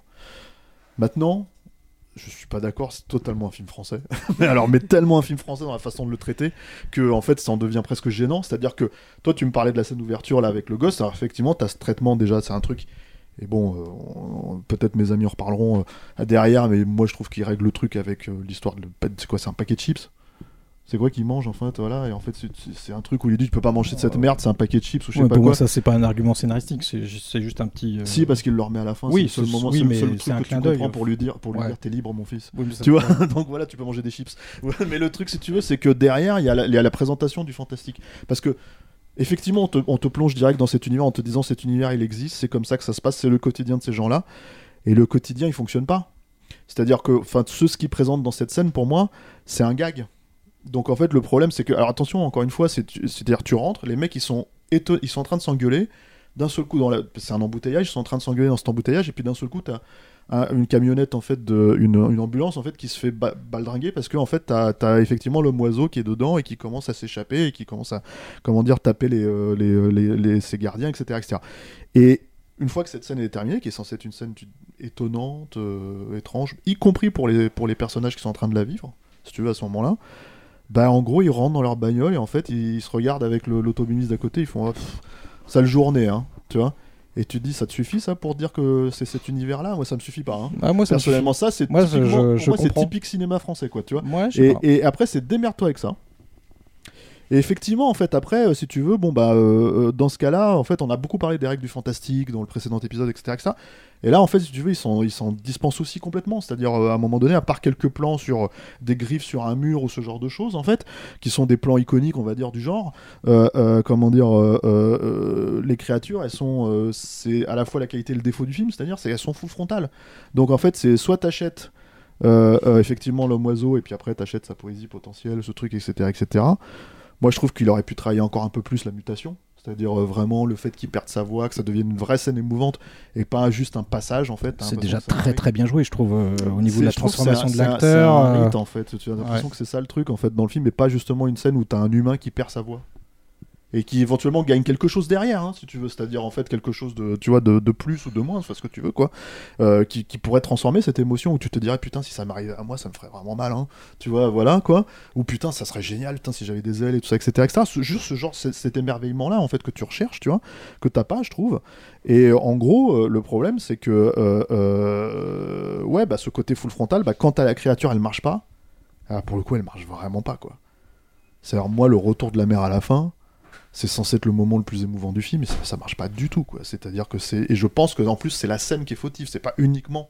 euh, tu vois, la problématique du design, de, de- des effets ou quoi que ce soit, c'est vraiment ça, quoi. Et du coup, euh, euh, j'en viens à, me questionner de ce, ça- pourquoi, en fait? Pourquoi c'est une mutation? Pourquoi Qu'est-ce que que le mec essaye de raconter? Dans quel pays ça se passe en fait? Bon, on sait que c'est en France et tout, mais dans quel pays ça se passe en fait Si tu veux, nous on a vécu, on a traversé le Covid par exemple. Donc les protocoles, les machins, les trucs, etc. Il y a rien qui fait vraiment. Tu peux y penser vaguement parce que tu peux, voilà. Mais il y a rien qui fait vraiment. euh, T'as pas l'impression que ça se passe en France. Ça pourrait se passer en Belgique, en Espagne, où tu veux, etc. etc. Il y a rien qui dit quelque chose sur notre pays, si tu veux, puisque voilà, il y a, y a l'idée de la mutation, mais j'ai entendu parler les gens dire ouais c'est X-Men, c'est ce que tu veux, etc., etc. Mais c'est pareil, enfin je veux dire, euh, X-Men c'est pas juste des, des, gens qui deviennent des créatures, c'est-à-dire euh, des, des- avec des- qui mutent en animaux. C'est aussi en fait des gens qui ont des pouvoirs qui complètement différents. Je veux dire, professeur X, ça n'a rien à voir avec les animaux, quoi. Il lit dans l'esprit des gens. Donc le truc, si tu veux, c'est que non, c'est pas ça non plus. Donc qu'est-ce que t'as voulu raconter? Là, vraiment, je questionne. Alors, je, vais me tourner vers Julien parce que peut-être qu'il a, une, explication ou, vers vous, quoi. Mais moi, vraiment, à la fin, je suis sorti du film, je me suis dit, ok. Donc, à part, en fait, si tu veux, le crédit que je lui ai accordé, Vincent disait la dernière fois que quand on lui met une scène comme la scène d'ouverture de, de, comment dire, euh, d'anatomie d'une chute, en fait, bah, il se dit, tiens, j'ai du crédit pour 40 minutes parce que je veux voir où ça va, parce que la scène m'a attrapé. Bah, moi, en fait, on me présente un univers, on me dit, il y a des créatures dans un film français. Donc je me dis ok bon bah vas-y explique-moi. C'est pareil, je suis un peu dans cette. Moi, ça s'écroule dès la deuxième scène. hein. C'est possible, non non, mais moi j'attendais un sur- petit peu parce que euh, j'essayais de voir ce qu'il voulait faire. Parce que la première scène, euh, tu- vous, vous êtes en train de dire que c'est du full euh, frontal. Et en effet, euh, la première scène, euh, c'est un homme oiseau euh, qu'on voit en entier. même si c'est une scène d'action, on voit très bien la créature, il y a des gros plans sur lui, etc. La deuxième scène, c'est Romain Duris et son fils dans une salle d'attente d'un médecin, avec en fond un enfant euh, fille, rat, Un ou, enfant mulot. euh, euh, qui est totalement euh, flou, c'est- c'est-à-dire c'est l'étrangeté de la normalité, et donc on n'est plus du tout dans le full frontal. Et la troisième scène, c'est euh, Romain Duris et son fils qui vont voir euh, Lana, et donc elle est, elle est de dos. La logique du full frontal, c'est qu'ils aillent la voir, qu'ils discutent avec elle et qu'on voit sa mutation. Mais non, elle se retourne et euh, il y a un gros plan euh, sur ses yeux avec trois poils autour. Et donc c'est le règne animal. Et tu te dis, en trois scènes, il est déjà revenu du full frontal à la suggestion. euh, euh, Oui, mais en fait, le full frontal, c'est pour, enfin, pour moi, c'est pas une question, le full frontal, c'est juste qu'il présente un- une société qui est dans un état de fait, en fait. Ouais, mais moi je dis full frontal au niveau euh, effets spéciaux et comment tu montres euh, les créatures. après, c'est Ouais, même le cas dans le film. L'i- L'idée, l'idée Ah bah, c'était pas dans les trois premières scènes. L'idée, Dans les trois premières scènes, il, il redescend euh, complètement. Non, mais l'idée, c'était pas en, en, en termes d'image que euh, fonctionnait comme dans, par exemple, je sais pas, The Leftovers, où en fait, le pourquoi est-ce que ça arrive n'est jamais questionné, c'est là et c'est tout. Je pense que c'est Oui, ça que vous entendiez en par termes de- En termes d'univers, vous Et- parlez de ça. ouais. Ouais. Non, Et- moi je parlais pas que de ça, je parlais vraiment de l'idée que c'était vraiment des créatures. C'est pas à un moment donné, il n'y a pas une excuse pour te dire que c'est autre chose. Oui. C'est des créatures, c'est des mutants, c'est des animaux, c'est tout ça. Là, le, la- pourquoi ça, ça, ça a lieu, moi j'ai pas besoin de le savoir si la thématique ok, est cohérente, mais comme je ne sais pas quelle est la thématique du film, à part effectivement le, rapport entre père et son fils, tu vois, qui, est un- une scène de, une thématique de film français. Donc le truc, si tu veux, c'est que, voilà, moi, moi quand je dis full frontal, c'est vraiment, oui, euh, tu peux pas lui enlever un truc, c'est-à-dire sur, euh, t'as combien de films avec des créatures en France?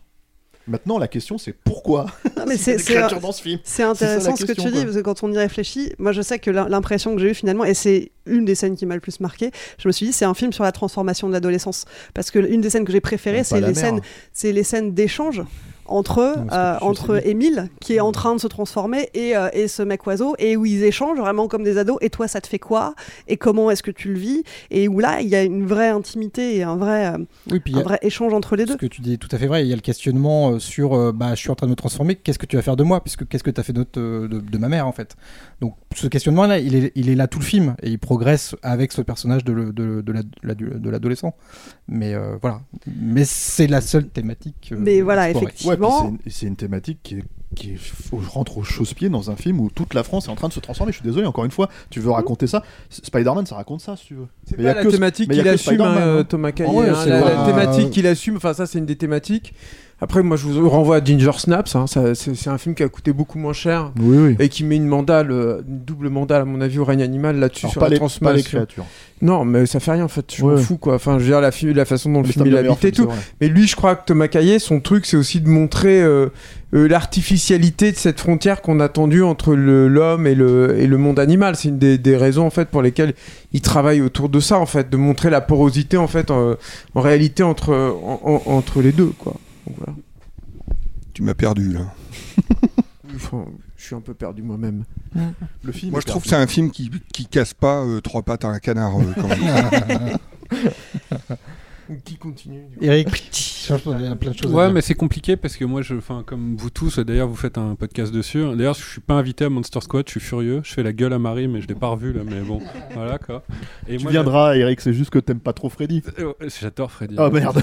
bon. Et je- Ouais, mais moins que Julien.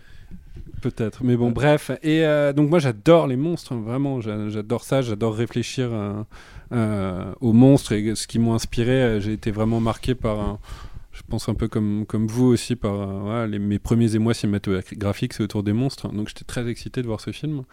Et ce que je trouve bizarre dans ce film, pour moi, c'est que je, je suis pas du tout ému par ces monstres-là. Donc là, il y, y a déjà un truc qui me, qui me, qui me chiffonne un peu, mais bon, peut-être que c'est moi. Et l'autre truc, c'est que j'ai j'ai lu les critiques avant et euh, bon ben on m'a mal vendu le film. On m'a dit que c'était un chef-d'œuvre absolu. Alors absolu ils l'utilisent à toutes les sauces. Ils disent euh, l'acteur il est Un absolu absolu. absolu euh, tout partout absolu. Alors il y a aucune des critiques. Après je, je les ai lus qui, qui analysent le film. Ils sont juste en émoi euh, mais je comprends pas trop pourquoi. Et il y en a aucun. Et là aussi je trouve ça bizarre qui me dit attention c'est un peu chiant. Et ça aurait été bien. Moi, moi, ça m'aurait ça m'aurait ça m'aurait introduit mieux dans le film en disant tiens c'est un film qui est contemplatif Après, le qui film est- n'est pas responsable de son accueil critique. Hein. non non Ah, c'est vrai Pas totalement, je veux dire. Mais... c'est vrai, et moi je suis extrêmement corruptible en fait à ce qu'on me vend en fait avant, avant de rentrer dans une salle.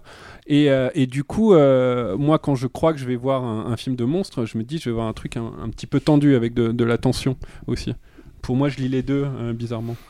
Et euh, j'ai un film qui fait des pauses clopes euh, régulièrement. C'est euh, Romain Duris, il, il arrive dans une maison, une pause clope. euh, Il y a une pause apéro aussi à un moment, et parfois il y a un monstre qui arrive. Et parfois c'est bien Pendant filmé. l'apéro, en plus, il est chiant, hein. Et parfois, loutre, et là. parfois c'est bien filmé, etc. Mais alors, Stéphane a absolument raison. Moi, je trouve sur deux choses. La première sur la thématique.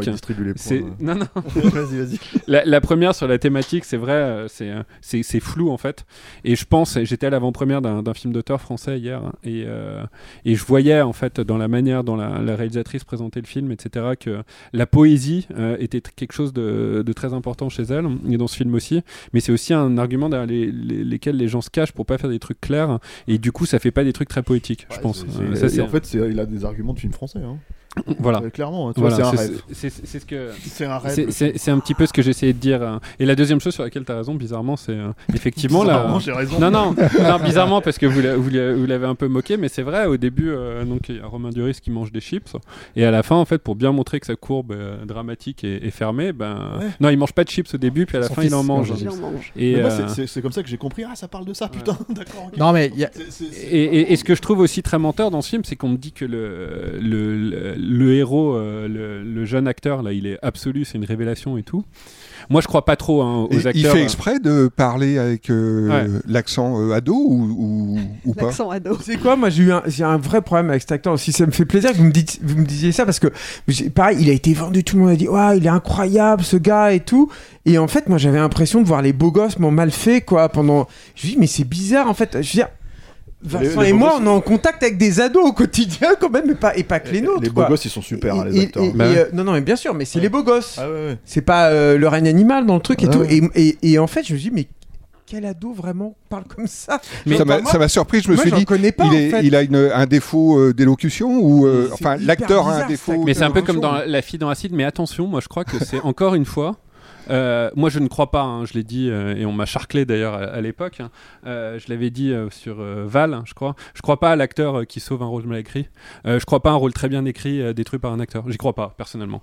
Et là, ces films-là, en fait, bah, les, les rôles sont pas bien écrits aussi. Donc, on peut, on peut dire que cet acteur est nul. Je pense qu'effectivement, il est pas, bon, pas, pas une absolue révélation comme je l'ai lu, mais voilà le rôle, quoi. Enfin, il a des mauvais dialogues. Par exemple, moi, je crois que l'intrigue du film, c'est en quoi va-t-il se transformer? Vraiment, Hmm. euh, je pense. à- Et à la fin, on le voit courir, on sait pas en quoi il va se transformer. Ouais, donc, le euh, père il dit ah tu tu seras un renard ou Ouais, un- voilà, ouais. Donc je croyais que c'était l'intrigue du film parce quoi. que je suis un peu comme Stéphane, je sais pas de quoi ça parle, mais je cherche où ça va. Quoi, Bah, il peu. faut quand même, il faut quand même dire que c'est un film euh, sur. euh, moi, j'ai plein de choses à dire encore sur le film. Vas-y, vas-y, vas-y. Il faut quand même dire que c'est un film euh, qui passe du coq à l'âne. Ah, mais- bah, c'est tu nous gâtes ce soir. Et euh, Il sait pas par quelle corne prendre le taureau. Ouais, il met la charrue avant les bœufs. on va l'aider. hein. S'il te plaît, merci.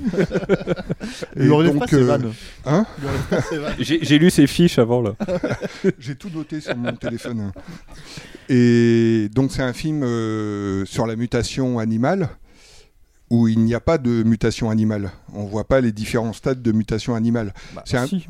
Bah non, euh, on voit. On voit les poils, on voit euh, de son échine dans le dos. Oui, d'accord, mais c'est comme si la mouche euh, s'arrêtait à 40 minutes, quoi. Tu vois, c'est. c'est- Bah, y à a la fin pas du du film, tout- il est toujours pas complètement transformé en fait. Ça, ça se fait pas en 24 heures quoi. Bah, c'est ça, mais en tout cas, il ne montre pas de mutation. C'est un film de mutation, il n'y a, pas de- il y a pas de mutation. À aucun moment, tu vois un personnage qui mute, un personnage Bah, d'humain. l'homme- L'homme oiseau, tu. Ah oui, oui. Bah non, l'homme oiseau, oui, il est déjà, homme ouais, oiseau dès le début. Donc, euh, pour moi, c'est. Ouais, toi, tu voulais du Kafka, quoi. Je voulais au moins qu'on montre l'évolution d'un personnage. Bah, Émile, tu le vois, qui a des, des ongles qui Bon, enfin, poussent, Émile, à la fin, a c'est un des- ado euh, qui court avec des chips dans la bouche Avec euh, dans la forêt. quoi. Le fait qu'il ait, Non, le il a fait des ait, euh, le fait qu'il ait poils dans le dos, ça se voit même pas. À mon avis, un, enjeu, un, non mais un enjeu émotionnel dans un film comme ça, mais ça ne l'intéresse absolument pas euh, le réalisateur. Ça aurait été justement qu'à la fin, il soit en, en totale mutation, euh, l'adolescent, et qu'il y ait un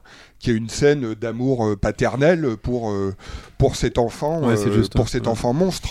Euh, et ils l'ont pas non plus avec la mère. Oui, là, ça aurait Il y a pas été de- frontal, effectivement. Mais oui, bien sûr. Ouais, mais Mais- il y a ce truc en fait où tu te dis putain, il va partir dans le body horror, tu vois, à la, à Cronenberg, parce que bon, qu'il y ait du cinéma, tout ça, tralala, tout un film absolu. Et du coup, en fait, tu te dis, parce qu'il faut tous citer, enfin, c'est ça le fantastique pour les Français aujourd'hui. Et même pas, en fait. Il même moi, je trouve ça, je trouve ça, enfin, je trouve ça cohérent avec l'histoire du film, c'est-à-dire que effectivement, t'as pas la mutation parce que justement le père père va lâcher son fils avant que la mutation ait, ait- ait eu lieu. Il va le laisser partir, en fait. Donc, au contraire, enfin, je trouve ça plus cohérent qu'il le laisse partir avant qu'il ait achevé sa mutation qu'une fois achevé, en fait. Là, j'aurais trouvé ça presque Mais tu amoral, en fait. Tu comprends par exemple pourquoi, quand, euh, à part qu'il vient faire chier pendant l'apéro, hein, euh, pourquoi les gens ils aiment pas euh, les monstres? C'est quand même. En fait, Ah oui, t'as un, un- base, monde qui change. Non, mais d'accord, mais à la base, c'est des humains bah, T'as tout un discours franchouille sur la peur de l'étranger, la peur de, de- Ouais, d'un changement, ça, etc. autre- tu voilà. Après, c'est pas hyper bien en fait, euh, euh, raconté parce que c'est, raconté par le prisme des, des, des, des- lycéens qui sont là euh, et c'est pas toujours très juste. Mais, Non, euh, attends, mais globalement, tu, tu le comprends. On est d'accord que ça touche pas que les lycéens. Je veux dire, à un moment donné, il faut. faut, faut Non, ça touche aussi le, le- La le mère, petit restaurant. mère, il y a le mec, non, mais la mère, on la voit jamais. Mais le, restaurant avec la, la nana qui est hyper tolérante euh, avec, euh, avec les créatures. Et on comprend qu'après, elle a elle-même une, euh, une fille euh, qui, est, euh, qui, qui a été transformée. La mère, Juste- c'est le phoque ou c'est euh, l'ours? Non, c'est l'ours à la fin. Non, il y a aussi des, des choses euh, enfin, que je trouve assez graphiques quoi, dans le film, le, le- euh, bah, notamment la, la- la rencontre entre le fils et la, et la mère. Je trouve ça assez. euh, Enfin, il y a un petit moment de, de suspension qui est quand même euh, assez, euh, assez incroyable. Enfin, surtout qu'on ne comprend pas tout de suite euh, ce qu'elle veut faire ou ce qu'elle va faire. Pareil, le- la poursuite euh, dans le champ de maïs avec les, les mecs en. Ça, c'est en- incroyable. En, échasse, moi je trouve ça assez graphique. Enfin, voilà, après. Mais qu'est-ce que c'est mal amené? Bah non, c'est pas mal amené, ça Ah, se passe dans le alors, sud-ouest, etc. je Moi ça me pose dire, aucun problème en fait. Contrairement à avec Stéphane, Julien. je savais C'est brusque, pertinemment où j'étais mal en fait. amené, ce euh. truc-là, la scène de la chasse là, c'est hyper brusque. J'ai trouvé ça hyper mal écrit moi. ce Moi, ce que je voulais te dire, en fait, par rapport à ça, Pierrick, c'est que, en fait, euh, le film, il te, il te pose un univers. Te pose un univers, tu vois, où c'est pas que les ados qui se transforment. Il te pose un univers où t'as la mère qui est transformée. Il te pose un univers où l'homme oiseau c'est un adulte, etc., etc. Donc moi, le seul truc que je veux dire, c'est que quand t'as une espèce de thématique, en fait, encore une fois, rentrée au chausse-pied sur des gens qui, euh, comment dire, euh, sont pas contents qu'il y ait des créatures et qui disent c'est quoi ces créatures de merde, etc., etc. En fait, je veux dire, normalement, on est dans un univers où on comprend que ça arrive à ton voisin, que ça arrive à ton, à ton, comment dire, à, ton, à ton grand-père, à ton, etc., etc. Donc en fait, tu me l'expliques ça. Tu m'expliques pourquoi d'un seul coup les Ouais, mecs ça, ils sont, c'est les ils sont- pestiférés, enfin, c'est ouais, mais tu vois, en fait, je veux dire, le truc c'est que c'est pareil, c'est c'est une thématique qui est encore survolée, tu vois ce que je veux dire, et du coup, c'est ça qui me paraît complètement bizarre moi avec ce film, c'est que encore une fois, j'en suis dans un espèce de truc où tu me dis oui, bah ça parle de ça, puis oui, en fait, ça parle de ça, puis oui, ça parle de ça, mais en fait, ça parle jamais de tout ça.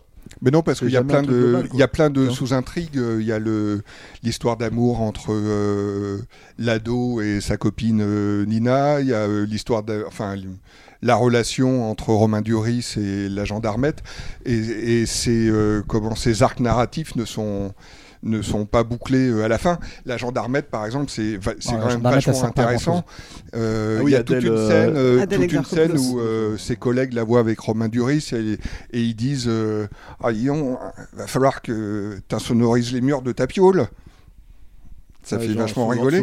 Et donc que- elle dit oh là là, euh, moi j'en ai marre euh, d'être ici, euh, je vais demander ma mutation. Ça, c'est très très français.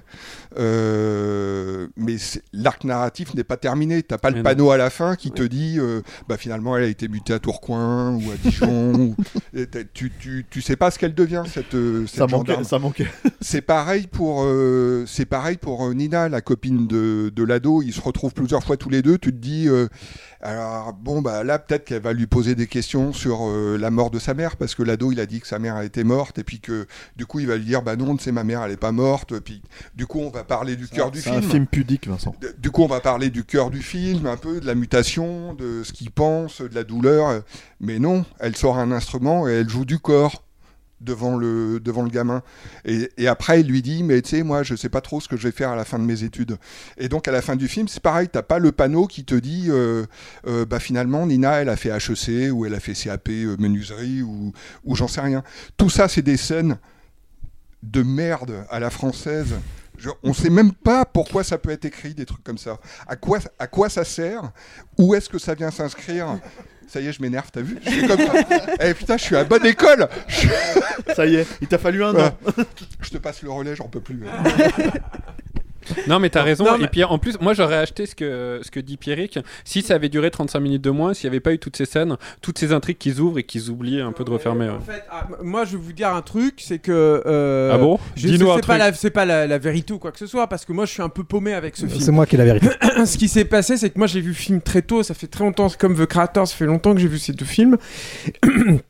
Et je l'attendais, j'en avais entendu parler quand il était présenté à Cannes, je crois, avec le truc des effets spéciaux et tout. Je me dis, tiens, putain, j'ai envie de voir ça, quoi. Du 18 coup. millions d'euros en plus. Et ça. euh, ouais, que ça. Bah, j'ai l'impression que ça a été encore plus et tout. Et, et d'ailleurs, je dis en, euh, euh, en parallèle, après, j'ai découvert au générique qu'il y a tout le monde. Enfin, je veux dire, il y a MacGuff, il y a MPC qui est anciennement Macros, qui a été racheté par MPC aux effets spéciaux euh, visuels, aux effets spéciaux numériques. T'as Fred Lenné, t'as Spada, t'as de, enfin Jean-Christophe Spadaccini, ouais. t'as Pascal Molina, t'as Denis Gaston. Enfin, dire, c'est- rare dans les films français. T'as l'impression que tout le monde enfin pas tous parce qu'ils sont pas tous là mais t'as l'impression qu'il y a tellement de, de, de talents en fait des, de, de, de ce secteur des effets spéciaux en fait qui sont enfin réunis pour faire un gros truc quoi voilà bon bref moi je l'attendais et je suis sorti du film dans une colère noire et je sais pas pourquoi en fait j'ai eu du mal en fait à mettre le doigt dessus. Surtout qu'après euh, je l'évoquais avec Stéphane je me suis rendu compte que bah lui il rattrapait des trucs sur le film et tout. Je me suis rendu compte que finalement je me suis senti très seul. Après j'ai vu les, effectivement les, citations de presse et tout. Je me dis merde mais c'est moi qui merde là. Qu'est-ce que c'est le problème?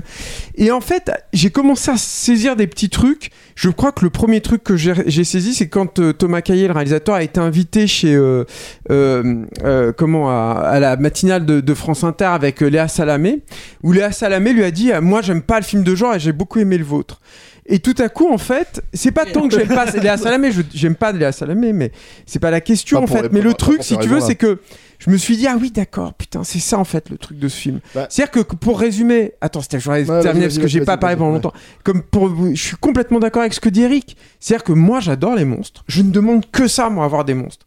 J'ai pas senti une seule émotion sur ces monstres. Jamais. Rien. J'attendais que ça, moi. Je voyais l'homme oiseau et tout. Je dis, putain, allez, vas-y, vas-y. Je veux sentir un truc, je sens. Et rien. Il y avait que dalle tout le temps. Je veux sentir un truc, moi, quand il y a espèce d'homme fox, un masque animatronique, je suis trop content de voir ça. Même dans le cinéma mondial, on fait plus ça et tout. Moi, je sens de l'émotion sur ces trucs-là. Je sens de l'émotion sur Freddy Cat. Normalement, je devrais sentir de l'émotion là-dessus. Je suis basique. Là-dessus, Ouais. moi. Et je ne ressens pas. Pourquoi je sens moi, de l'émotion pense- sur mon ami Joe, moi. tu je vois, pense, même, euh, je, pourquoi en fait, je pense que ce film n'a pas le cœur placé au bon endroit, de mon point de vue. Je consens que c'est subjectif. Je trouve l'acteur merdique. Je consens que c'est subjectif, tout ça et tout. J'ai- j'ai- J'aime pas trop, moi, Romain Duris. Je trouve que il est très limité. Je consens que tout ça est subjectif. Tout est, tout est subjectif. Il n'empêche, il n'empêche que je, il faut que je croie au bout d'un moment à mon intégrité spectateur. Et moi, mon intégrité de spectateur, c'est je vois un monstre, je suis ému très facilement. Pourquoi je ne le suis jamais là? Moi, je pense que à la réflexion, euh, après euh, avoir entendu Thomas Caillet parler, etc., je pense que le vrai problème, c'est que c'est un film qui cherche pas du tout ça. C'est un film qui justement est fait pour annihiler tout ce que les monstres te provoquent d'habitude. Et je pense qu'au final, oui, Volontairement, selon toi? moi, je pense. C'est-à-dire que euh, la- la scène full frontale au début, c'est fait en fait pour ça. Et je pense que la suite, moi, je, je ressens rien en fait. C'est encéphalogramme plat parce que je pense que justement, il a essayé de ramener tous ces trucs de fantastique qui font. Enfin, toutes les raisons pour lesquelles on aime, nous, ce genre de trucs-là et tout, où on est en manque de ça, on se dit, le cinéma français peut faire ça. Méliès, merde, quoi. Et, et, et où tout à coup, euh, ou même Lalou, enfin plein, plein d'autres mecs, quoi. Et où tout à coup, en fait, ils ramènent tellement ça, comme le dit en fait Vincent, à toutes ces scènes et tout, que finalement, bah, je me retrouve vers un film qui est euh, un film français avec des monstres dedans. Ils sont bien faits, plus ou moins, enfin, de, temps en temps, j'ai quelques réserves sur les monstres numériques qui sont quand même très bien faits en règle générale. Moi, je n'ai rien ressenti sur ce film. C'est un film qui ne m'est pas resté. J'ai beaucoup de mal à en parler en plus aujourd'hui, donc je suis hyper embêté parce que je vous fais juste part d'un sentiment que j'ai et une appréciation générale que j'ai sur le truc, mais je peux pas en parler comme dans le détail avec vous. Rien ne m'a marqué. Je me souviens qu'à un moment, l'homme oiseau il vole et qu'il est doublé. euh, c'est une doublure numérique et tout. Mais c'est vrai que j'ai rien ressenti en fait sur ce film. C'est quand même hallucinant quoi. Et là, je me dis qu'il y a quand même un problème de fond. Il faudrait que je le revoie. Je serais plus structuré. Je saurais vous expliquer plus. Je pourrais citer plus facilement les scènes comme Vincent a pu le faire et tout. Mais, mais c'est vrai que j'en suis incapable. Il n'empêche qu'encore une fois, je pense que mon intégrité de spectateur sur ce genre de film, elle s'entend. Elle s'écoute. Moi, je dois l'écouter en fait. Et ça me fait, c'est rare en fait que ça me fasse ça. Et après, oui, sur le truc de, par exemple, sur le body horror, là, sur la transformation, je pense que c'est un gros manque en fait. Et je pense que s'il est pas là, c'est pas un hasard. C'est que ça aurait amené le, le film sur une autre tessiture, un autre truc, peut-être plus assumé. Tu serais moins facilement Ouais, allé avec les flics derrière ou des petits trucs. Pas forcément je pense parce que, Tit- Titan, ça se veut du body horror. je Grave, pense, ça se veut du j'ai body pas horror vu et ça y va pas. mais hein. je pense que, par exemple, le, le, le truc sur le, les, ouais, les monstres qui sont plus assumés. Merde, je voulais dire autre chose, j'ai oublié du coup. Mais, euh, mais voilà, bref. Voilà. Le truc, c'est qu'en tout cas, c'est c'est Arnaud qui me disait ça, en fait, euh, c'est qu'il me demandait ce que j'avais vu le film. Et je lui avais dit, euh, il me dit, c'est, un vrai film fantastique. Je lui dis, ouais, c'est un vrai film fantastique parce qu'il y a des créatures, c'est vraiment un vrai film fantastique. Je lui dis, c'est pas acide et tout. Mais par contre, en fait, il m'a expliqué, euh, je lui ai dit, mais tu l'as pas vu à Strasbourg? Enfin, j'étais étonné parce qu'il était juré à Strasbourg. Et ben, il dit non, parce que le distributeur, en fait, et la- les attachés de presse, tout ça, ne voulaient pas l'envoyer là-bas parce qu'ils veulent absolument pas l'associer à ça. C'est-à-dire au cinéma Ah, fantastique. ça. Ah, c'est intéressant. voilà, c'est- c'est- ils veulent pas du tout l'associer au cinéma fantastique. Alors que, bon, en gros, t'as quand même un festival, euh, tu vois, euh, alors pas, c'est pas, comment dire, euh, c'est c'est un festival de qualité, mais je veux dire pas forcément extraordinairement médiatisé, si tu veux, mais qui aurait pu dire à une semaine de la sortie du film, bah voilà, regardez, il y a un film à voir, c'est un film fantastique avec des créatures et tout, quoi. Je pense, en fait, Thomas Caillet, il y a un truc qui dit, c'est qu'il dit, euh, je voulais pas expliquer comment ils sont arrivés, je voulais pas expliquer comment ça fonctionne. C'est un état de fait, vous êtes mis devant ça, vous vous débrouillez et on va voir comment les personnages réagissent à ça. Ok, c'est respectable, mais c'est aussi une façon de pas traiter le truc, en fait. C'est-à-dire que, en fait, je pense que le, la seule façon qu'il a de traiter le fantastique et ce qu'on ne peut pas lui enlever, c'est que effectivement de temps en temps il montre les créatures. Mais en fait, Oui, mais- est-ce que c'est parce que tu montres les créatures que tu les traites? Est-ce que c'est parce que tu montres les créatures que tu construis quelque chose? Bah, finalement, je crois pas moi. Et encore une fois, cet homme oiseau, je voulais ressentir. Ou alors, alors j'ai ressenti un tout petit peu sa douleur. C'est le seul truc que j'ai ressenti un peu. Parce qu'il a cette idée là du truc, tout ça, c'est une idée que j'aime bien. Mais sinon, je les ressens pas en fait. Ou alors, quand je les ressens, par exemple, quand quand il commence à monter là avec ce plan tout numérique là sur l'arbre à la fin et tout, je trouve ça assez grossier en fait. Et finalement, moi, je je marche pas non plus. En fait, je, je en pense. fait, ils sont la métaphore de rien, ces monstres. Mais en fait, je pense que c'est un film fantastique. Enfin, en tout cas, un film euh, de monstre, si ce n'est fantastique, peut-être plus merveilleux que fantastique d'ailleurs. C'est Mais- surtout mais- que le- Mais, que le- mais- mais en fait, qu'il l'ait- qu'il l'aime pas quand même. En fait, je pense vraiment qu'il y a ça. Le fait de rien expliquer a, a vraiment ses limites euh, sur la fin quand tu commences à voir des boas euh, conscriptors euh, dans, les, dans la forêt et puis des insectes de 3 mètres de haut.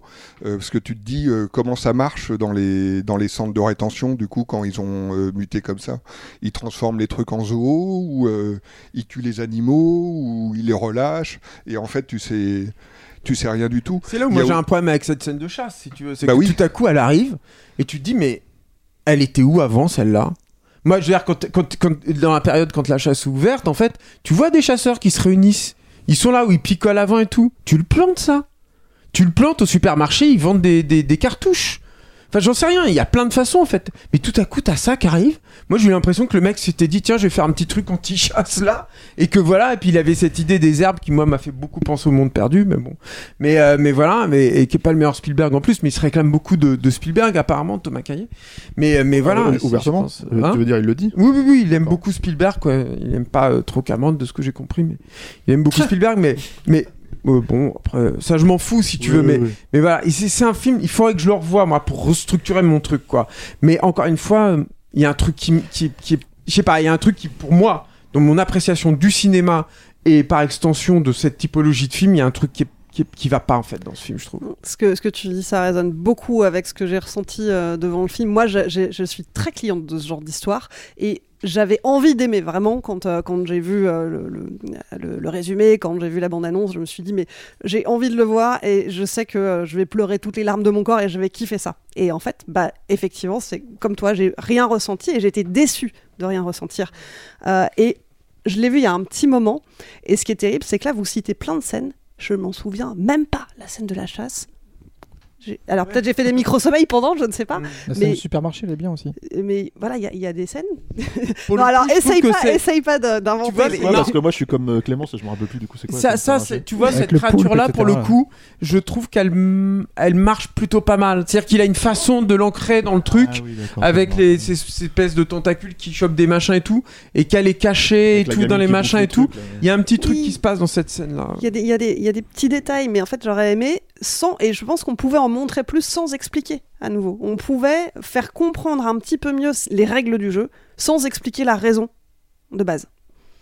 De pourquoi Ouais. est-ce que les. les Moi, quand je vous écoute, j'ai l'impression d'être quand, quand, quand je regardais The Wrestler avec Mickey Rourke, tu vois. C'est-à-dire qu'en fait, moi, j'adore le catch, j'adore Mickey Rourke. Je me suis dit, putain, c'est pour moi. Et hop, c'est Aronofsky qui a fait le film. C'est pour mettre une petite, euh, une petite truc pour, pour ce pauvre Pierrick qui est fan d'Aronofsky. Mais c'est vrai, c'est ça. C'est-à-dire qu'en fait, tu te dis, normalement, ça devrait marcher sur moi. Wrestler. Il devrait marcher sur moi, ce film. Chut, il marche pas. Et je comprends totalement, du coup, euh, Julien, quand il dit ça, quoi. ou Quand tu le dis, tu vois, c'est vraiment des trucs où tu te dis, ouais. euh, Mais c'est pas un bon travail critique, hein, ce que je viens de faire. hein. Non. C'est pas du tout. Non, mais je sais, Pierrick. hein. J'ai une Je pas défendre contre. ça. Tu devrais mettre le règne animal au sommaire de Monster Squad 2. C'est pas Non, moi parce qu'en fait, ça. le- Bonne idée, le- hein. non, bah alors déjà non. Et, euh, euh, euh, bah, on vient de le faire. Donc il n'y a pas, y a pas, d'au- y a pas autre chose. Ça va pas créer une franchise, ça va pas créer une saga. Tu vois. Ça Mais non, aurait mais pu s'appeler euh, l'île du docteur Moreau 3. hein. Moi, J'y ai j'aurais pensé. préféré qu'il appelle ça le règne animal. Comme ça, il aurait vachement assumé. euh, tu sais, euh, je vais dire un truc terrible, hein, mais je trouve que dans le Frankenheimer, il y a quelques tout petits moments avec les monstres qui sont plus douloureux, qui sont un peu plus incarnés que dans, que dans le règne Mais, animal. carrément, il est complètement pété. je trouve qu'il y a des trucs, par exemple, avec les, avec les, les espèces de femmes enceintes ou des trucs comme ça. Il y a des petits moments, en fait, où je, je le sens de là pour le coup. Ah et ça oui, me carrément. provoque quelque chose. Là, Mais c'est dommage parce que à la fin du film, en fait, les, les, les derniers plans, ça te montre un peu, euh, ce- effectivement, ce qu'on peut faire en France. C'est assez joli parce que la forêt est bien filmée dans ce film. Et il y a un truc, en fait, euh, finalement, dans les quelques plans de fin, il vise, il arrive à la poésie euh, qui suggère extrêmement maladroitement pendant tout le film. Mais encore une fois, euh, je pense que les, films de monstres, ils ont peut-être besoin plus de mythologie euh, que de poésie et que la poésie, ça se mérite. En aucun cas, en fait, on peut utiliser la poésie un peu nouvelle vague, un peu fémis, comme structure pour structurer ces films. Ça marche pas, en fait. Ça ne marche pas. Et puis, en fait, c'est vrai. Moi, je préfère presque Acide à ce film-là parce qu'Acide est moins chiant et euh, il, il a, une, en- il a un- une volonté d'avoir un rythme. Là où ce film-là n'a aucune volonté d'avoir aucun rythme ni tension dramatique. C'est là où il me perd. Euh, Ouais, moi, je. moi, je peux pas te suivre. En fait, le seul truc que j'accorderais vraiment à ce film, c'est encore une fois, c'est c'est un film fantastique. C'est un film fantastique. On peut pas, tu vois, c'est un mauvais film fantastique, si vous voulez, mais c'est un film fantastique. Et le problème, en fait, si tu veux, C'est c'est que discutable. voilà, ce qui est acide, je sais pas. Bah, fantastique ou pas, en tout cas, si vous voulez vous faire votre propre avis sur le règne ani- animal, il est sorti en salle le 4 octobre et il est encore diffusé. Le dernier film dont on va parler euh, aujourd'hui, c'est L'Exorciste Dévotion. Ah, chef-d'œuvre, enfin. Un chef-d'œuvre enfin pour Enfin. terminer cette émission. 5 minutes. Sorti le 11 octobre euh, en salle, euh, réalisé par David Gordon Green, à qui on doit Joe Stronger ou encore la trilogie Halloween. Donc euh, cet exorciste, c'est aussi le début d'une trilogie, hein, puisqu'il va y en avoir deux autres qui sortiront dans les années à venir. Chouette. On y retrouve euh, Victor Fielding, euh, papa solo, euh, veuf qui élève seule sa fille Angela, qui a euh, 13 ans à peu près. Euh, Angela part dans la forêt avec son amie Catherine. Euh, elles vont essayer d'invoquer euh, l'esprit de la mère d'Angela, qui est morte euh, avant sa naissance peu avant. Euh, et, euh, les deux adolescentes disparaissent pendant 72 heures, réapparaissent euh, plus tard, ne sachant pas ce qui leur est arrivé, et il commence à se produire des événements absolument mystérieux euh, et fantastiques, et maléfiques, peut-être. Euh, peut-être Va, vite fait. vite fait. Euh, euh, donc voilà, l'exorciste, hein, euh, revisité euh, sauce 2023. Est-ce que quelqu'un veut défendre ce film? Pierre, il Ah, aurait bien aimé le défendre. moi, mais je l'ai l'a pas vu, donc. Voilà. C'est horrible. Moi, je veux bien dire des choses positives. Ah, c'est vrai Alors, Ah, Moi, je trouve que c'est de la merde. Mais Alors, vas-y, je trouve que c'est de la merde aussi, mais Ah. ça va être un petit peu comme bah, tous les films dont on a parlé ce soir. Je trouve qu'il y a certaines idées intéressantes. On l'a vu ensemble avec Eric et on en a Ouais, parlé à la Au sortie. Grand Rex, les conditions de Ouais. projection étaient géniales d'ailleurs. C'était la meilleure chose à propos du film. Je trouve qu'il y a quelques éléments qui sont intéressants, après qui sont très très mal traités. Je trouve intéressant, donc là dans, dans ce film-là, euh, c'est pas une mais deux adolescentes qui sont possédées, et je trouve que cette idée-là était intéressante parce que euh, on voit la différence de traitement entre deux familles. D'un côté, le père qui est athée, le père d'Angela qui est athée euh, et qui euh, ne croit pas trop dans ces trucs de, d'exorcisme. De l'autre côté, la famille de Catherine qui est chrétienne, qui est pratiquante, qui va à l'église. Et donc on a deux trajectoires en parallèle. Ça, je trouve que c'est intéressant et que ça aurait pu être exploité. Euh, à la fin du film, pendant la scène d'exorcisme, justement, on retrouve cette dualité, euh, le, le- le démon qui demande euh, choisissez entre eux les deux gamines, etc. Il y avait un terreau qui aurait pu en faire quelque chose d'intéressant. Voilà, c'était la Moi, bonne je, idée. ça, je trouve que typiquement, Clément, c'est c'est une fausse bonne idée, quoi. Et une vraie idée de merde. C'est-à-dire Ah. que pour moi, ce qui est intéressant dans, dans, dans, le, Enfin, ce qui fonctionne dans le, dans l'exorcisme 1 et un tout petit peu dans le 3, c'est la solitude, en fait.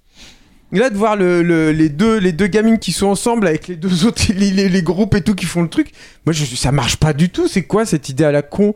Elles sont ensemble, alors t'as l'impression que c'est presque cool, en fait. et puis que les autres ils sont derrière, ils s'échangent des tips et des trucs comme ça. Ah, toi tu ferais comme ça, tu ferais comme ça et tout. Je trouve ça complètement con. Moi je trouve c'est une vraie merde. Euh, vraiment, hein, une grosse grosse merde qui, me met un peu aussi en colère, mais pas du tout pareil que pour le, le règne animal. Ce qui est dur, c'est que c'est sort juste après le, décès de Friedkin, que Friedkin euh, savait qu'en fait euh, le, film était dans, les tuyaux et, et qu'il voulait pas voir ça de son vivant et tout. Et du coup, il y a un truc ah hyper malaisant, moi je trouve dans le film, qui est pas dû au film hein, pour le coup, mais qui est hyper malaisant. Après, il faut dire la vérité, c'est-à-dire que le Exorcist, c'est quand même une franchise qui a été assez mal traitée, même si moi je trouve qu'il y a des choses, des petites choses à sauver dans le 2, qui est un film hyper problématique, mais c'est John Boorman, il y avait des choses à sauver dedans, et dans le 3 aussi, quoi, mais c'est vrai qu'ensuite, avec la série et tout, enfin c'est... Bon, attends, le 4, chef-d'œuvre. le 4 et puis la série enfin bon bref c'est- hyper problématique en fait tout ce qui s'est passé autour de autour de l'exorciste là moi ce qui me ce qui me me fout en l'air en fait c'est de voir alors il y a un truc où tu te dis à, à quel point ce, ce film qui a un demi-siècle hein, maintenant euh, était casse-gueule en fait et à quel point le- le- le- l'exorciste un miracle en fait que c'est fonctionné voir des petites filles en fait qui font comme ça elle est méchante et tout c'est très compliqué à faire passer quoi et c'est quand même incroyable que Reagan ait moi mais empêché comme ça de dormir c'est incroyable quand tu vois ça là quand c'est quand c'est mal foutu comme ça alors qu'ils ont ils ont du matos qui, qui est beaucoup plus euh, performant aujourd'hui que que qu'à l'époque et euh, et surtout le film est imbitable surtout bon on va en parler et tout. Moi il y a quand même un truc que j'ai envie de dire c'est le c'est comment il lorgne sans le dire en plus enfin il y, a un truc qui est hyper malaisant dans le positionnement idéologique de ce film quoi c'est à dire qu'il y a un côté où tu sens qu'il essaye de flatter euh, euh, les pro-life aux États-Unis et tout, et Dieu sait que c'est un putain de problème, quoi. Mais il y a un truc, en fait, que je trouve hyper malsain sur la, la, le- la- le, papa qui a choisi la, la fille au lieu de la maman, euh, enfin, qui a choisi la maman au lieu de la fille et tout. Et de... Je trouve ça. Pour moi, moi, ça me dégoûte, en fait, quand je vois Attends, des ça, trucs faut, comme faut ça. remettre dans le contexte parce que sinon on va pas comprendre. C'est qu'effectivement au début du film, le, euh, le- il y a un accident. hein. Donc la le- mère de l'héroïne euh, euh, meurt et le, elle est enceinte et le père a le choix entre sauver la, la, La mère ou la fille. Sauf, sauf ou que la ça, tu le sais qu'à la fin. Oui. Ouais, ouais. Et en Le fait, choix. il choisit la mère, tu sauf que c'est la, c'est la fille en fait qui, qui survit, et donc il doit, tra- au, gros, au gros, il doit faire amende honorable de ce, de ce, de ce crime-là, quoi. Je- tu fais pas innocemment un film comme ça aux États-Unis. C'est pas, je veux dire, Et nous, puis surtout, il y a une intrigue parallèle avec une, euh, Voilà. bonne, euh, euh, voisine qui a- et qui- elle aussi fait Enfin, un avortement, qui a doit aussi avorté et qui le regrette. Et ça, tu fais pas ça innocemment aux États-Unis. Je trouve ça vraiment, vraiment emmerdant. Je veux dire, c'est quand même des sujets graves, quoi.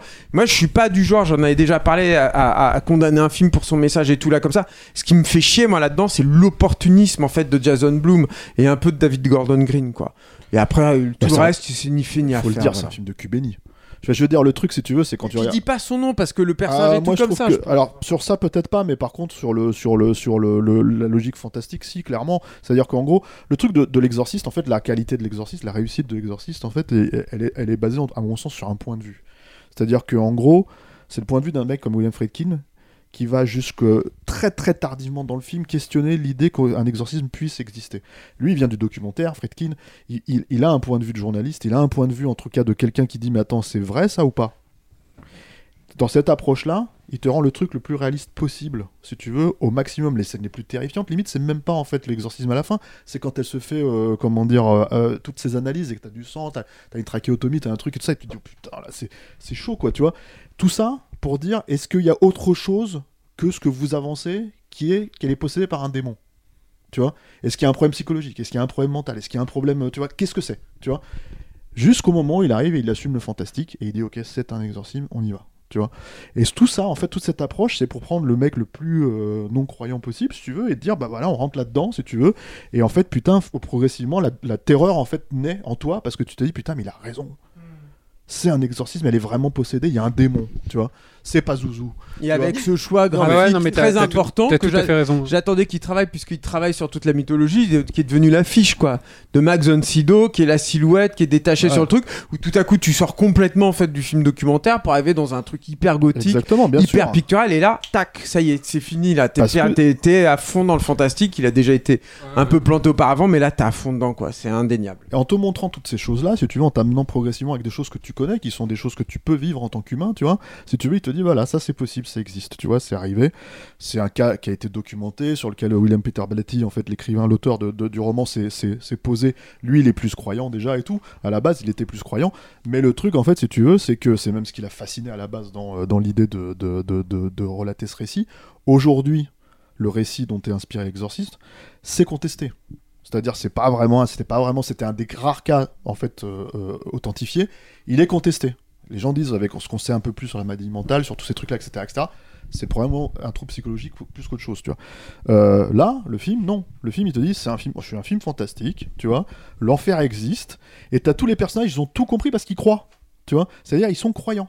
C'est-à-dire que t'as la mère, elle explique, elle dit, euh, euh, nos filles, elles ont disparu pendant trois jours. Elles sont descendues en enfer, comme Jésus, tu vois. Et en fait, ils, sont revenus comme Jésus, tu vois. Trois jours après, elles ont ressuscité, tu vois. Et tu fais non mais c'est sérieux ou c'est juste son point de vue à elle? Ah non c'est ça. Alors, je, suis- je pas d'accord avec le toi là-dessus. Je suis pas d'accord avec toi Bah, là-dessus. Et moi, c'est je que d'accord avec moi. Je vais te dire juste, je vais te préciser. T'es pourquoi d'accord- je suis d'accord avec moi. Non, non, je suis d'accord avec Tant mieux, Je te hein. Ça devait être le titre du podcast, en fait. Parce qu'à la fin justement, t'as un élément, si tu veux, où t'as, où t'as la- quand le choix est fait, t'as la gamine qui est emmenée en enfer littéralement, on te le montre. Donc euh, c'est le point de vue film. Oh, tu vois jamais ça dans l'exorciste, hein.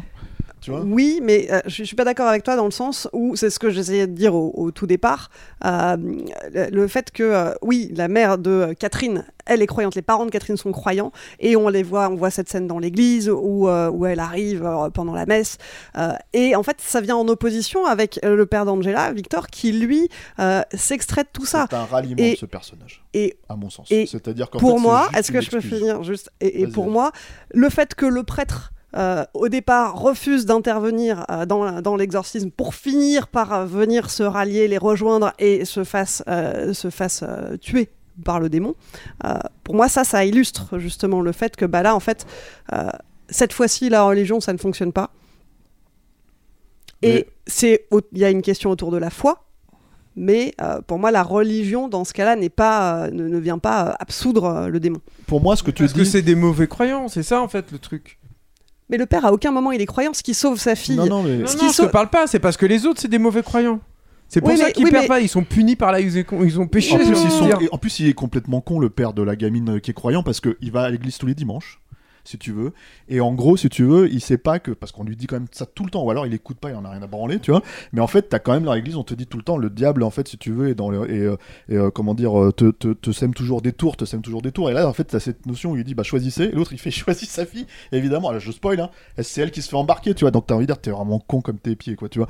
Mais, mais le truc, si tu veux, c'est que pour moi, ce que tu dis par rapport au personnage de, du non-croyant, déjà, un, je suis pas d'accord. Je pense que ça, en fait, c'est-à-dire que oui, je suis d'accord avec toi, puisque oui, c'est dit, c'est dicté, mais pour moi, c'est une excuse, en fait, pour s'inscrire dans cette franchise. C'est-à-dire qu'en fait, encore une fois, parce que c'est une franchise, l'exorcisme, du coup, part bien par défaut, hein, on va dire, parce que normalement, ça aurait dû rester un film unique, en vrai, hein, l'exorcisme.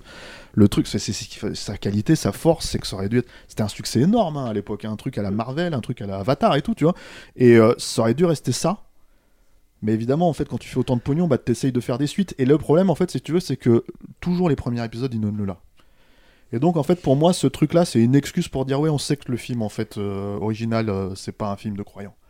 Donc, en fait, on va vous donner ce point de vue pour faire plaisir, tu vois. Mais globalement, en fait, si tu veux, je veux dire, la caméra, la façon de filmer, le point de vue du réalisateur, qui, qui pour moi est une. euh, comment dire. Enfin, c'est. Moi, quand je regarde un film comme ça, où il essaye vaguement de te faire du Fredkin au début, quand c'est Haïti, tu vois, avec des espèces de plans neutres et tout ça, etc., etc., tu te dis non, mais.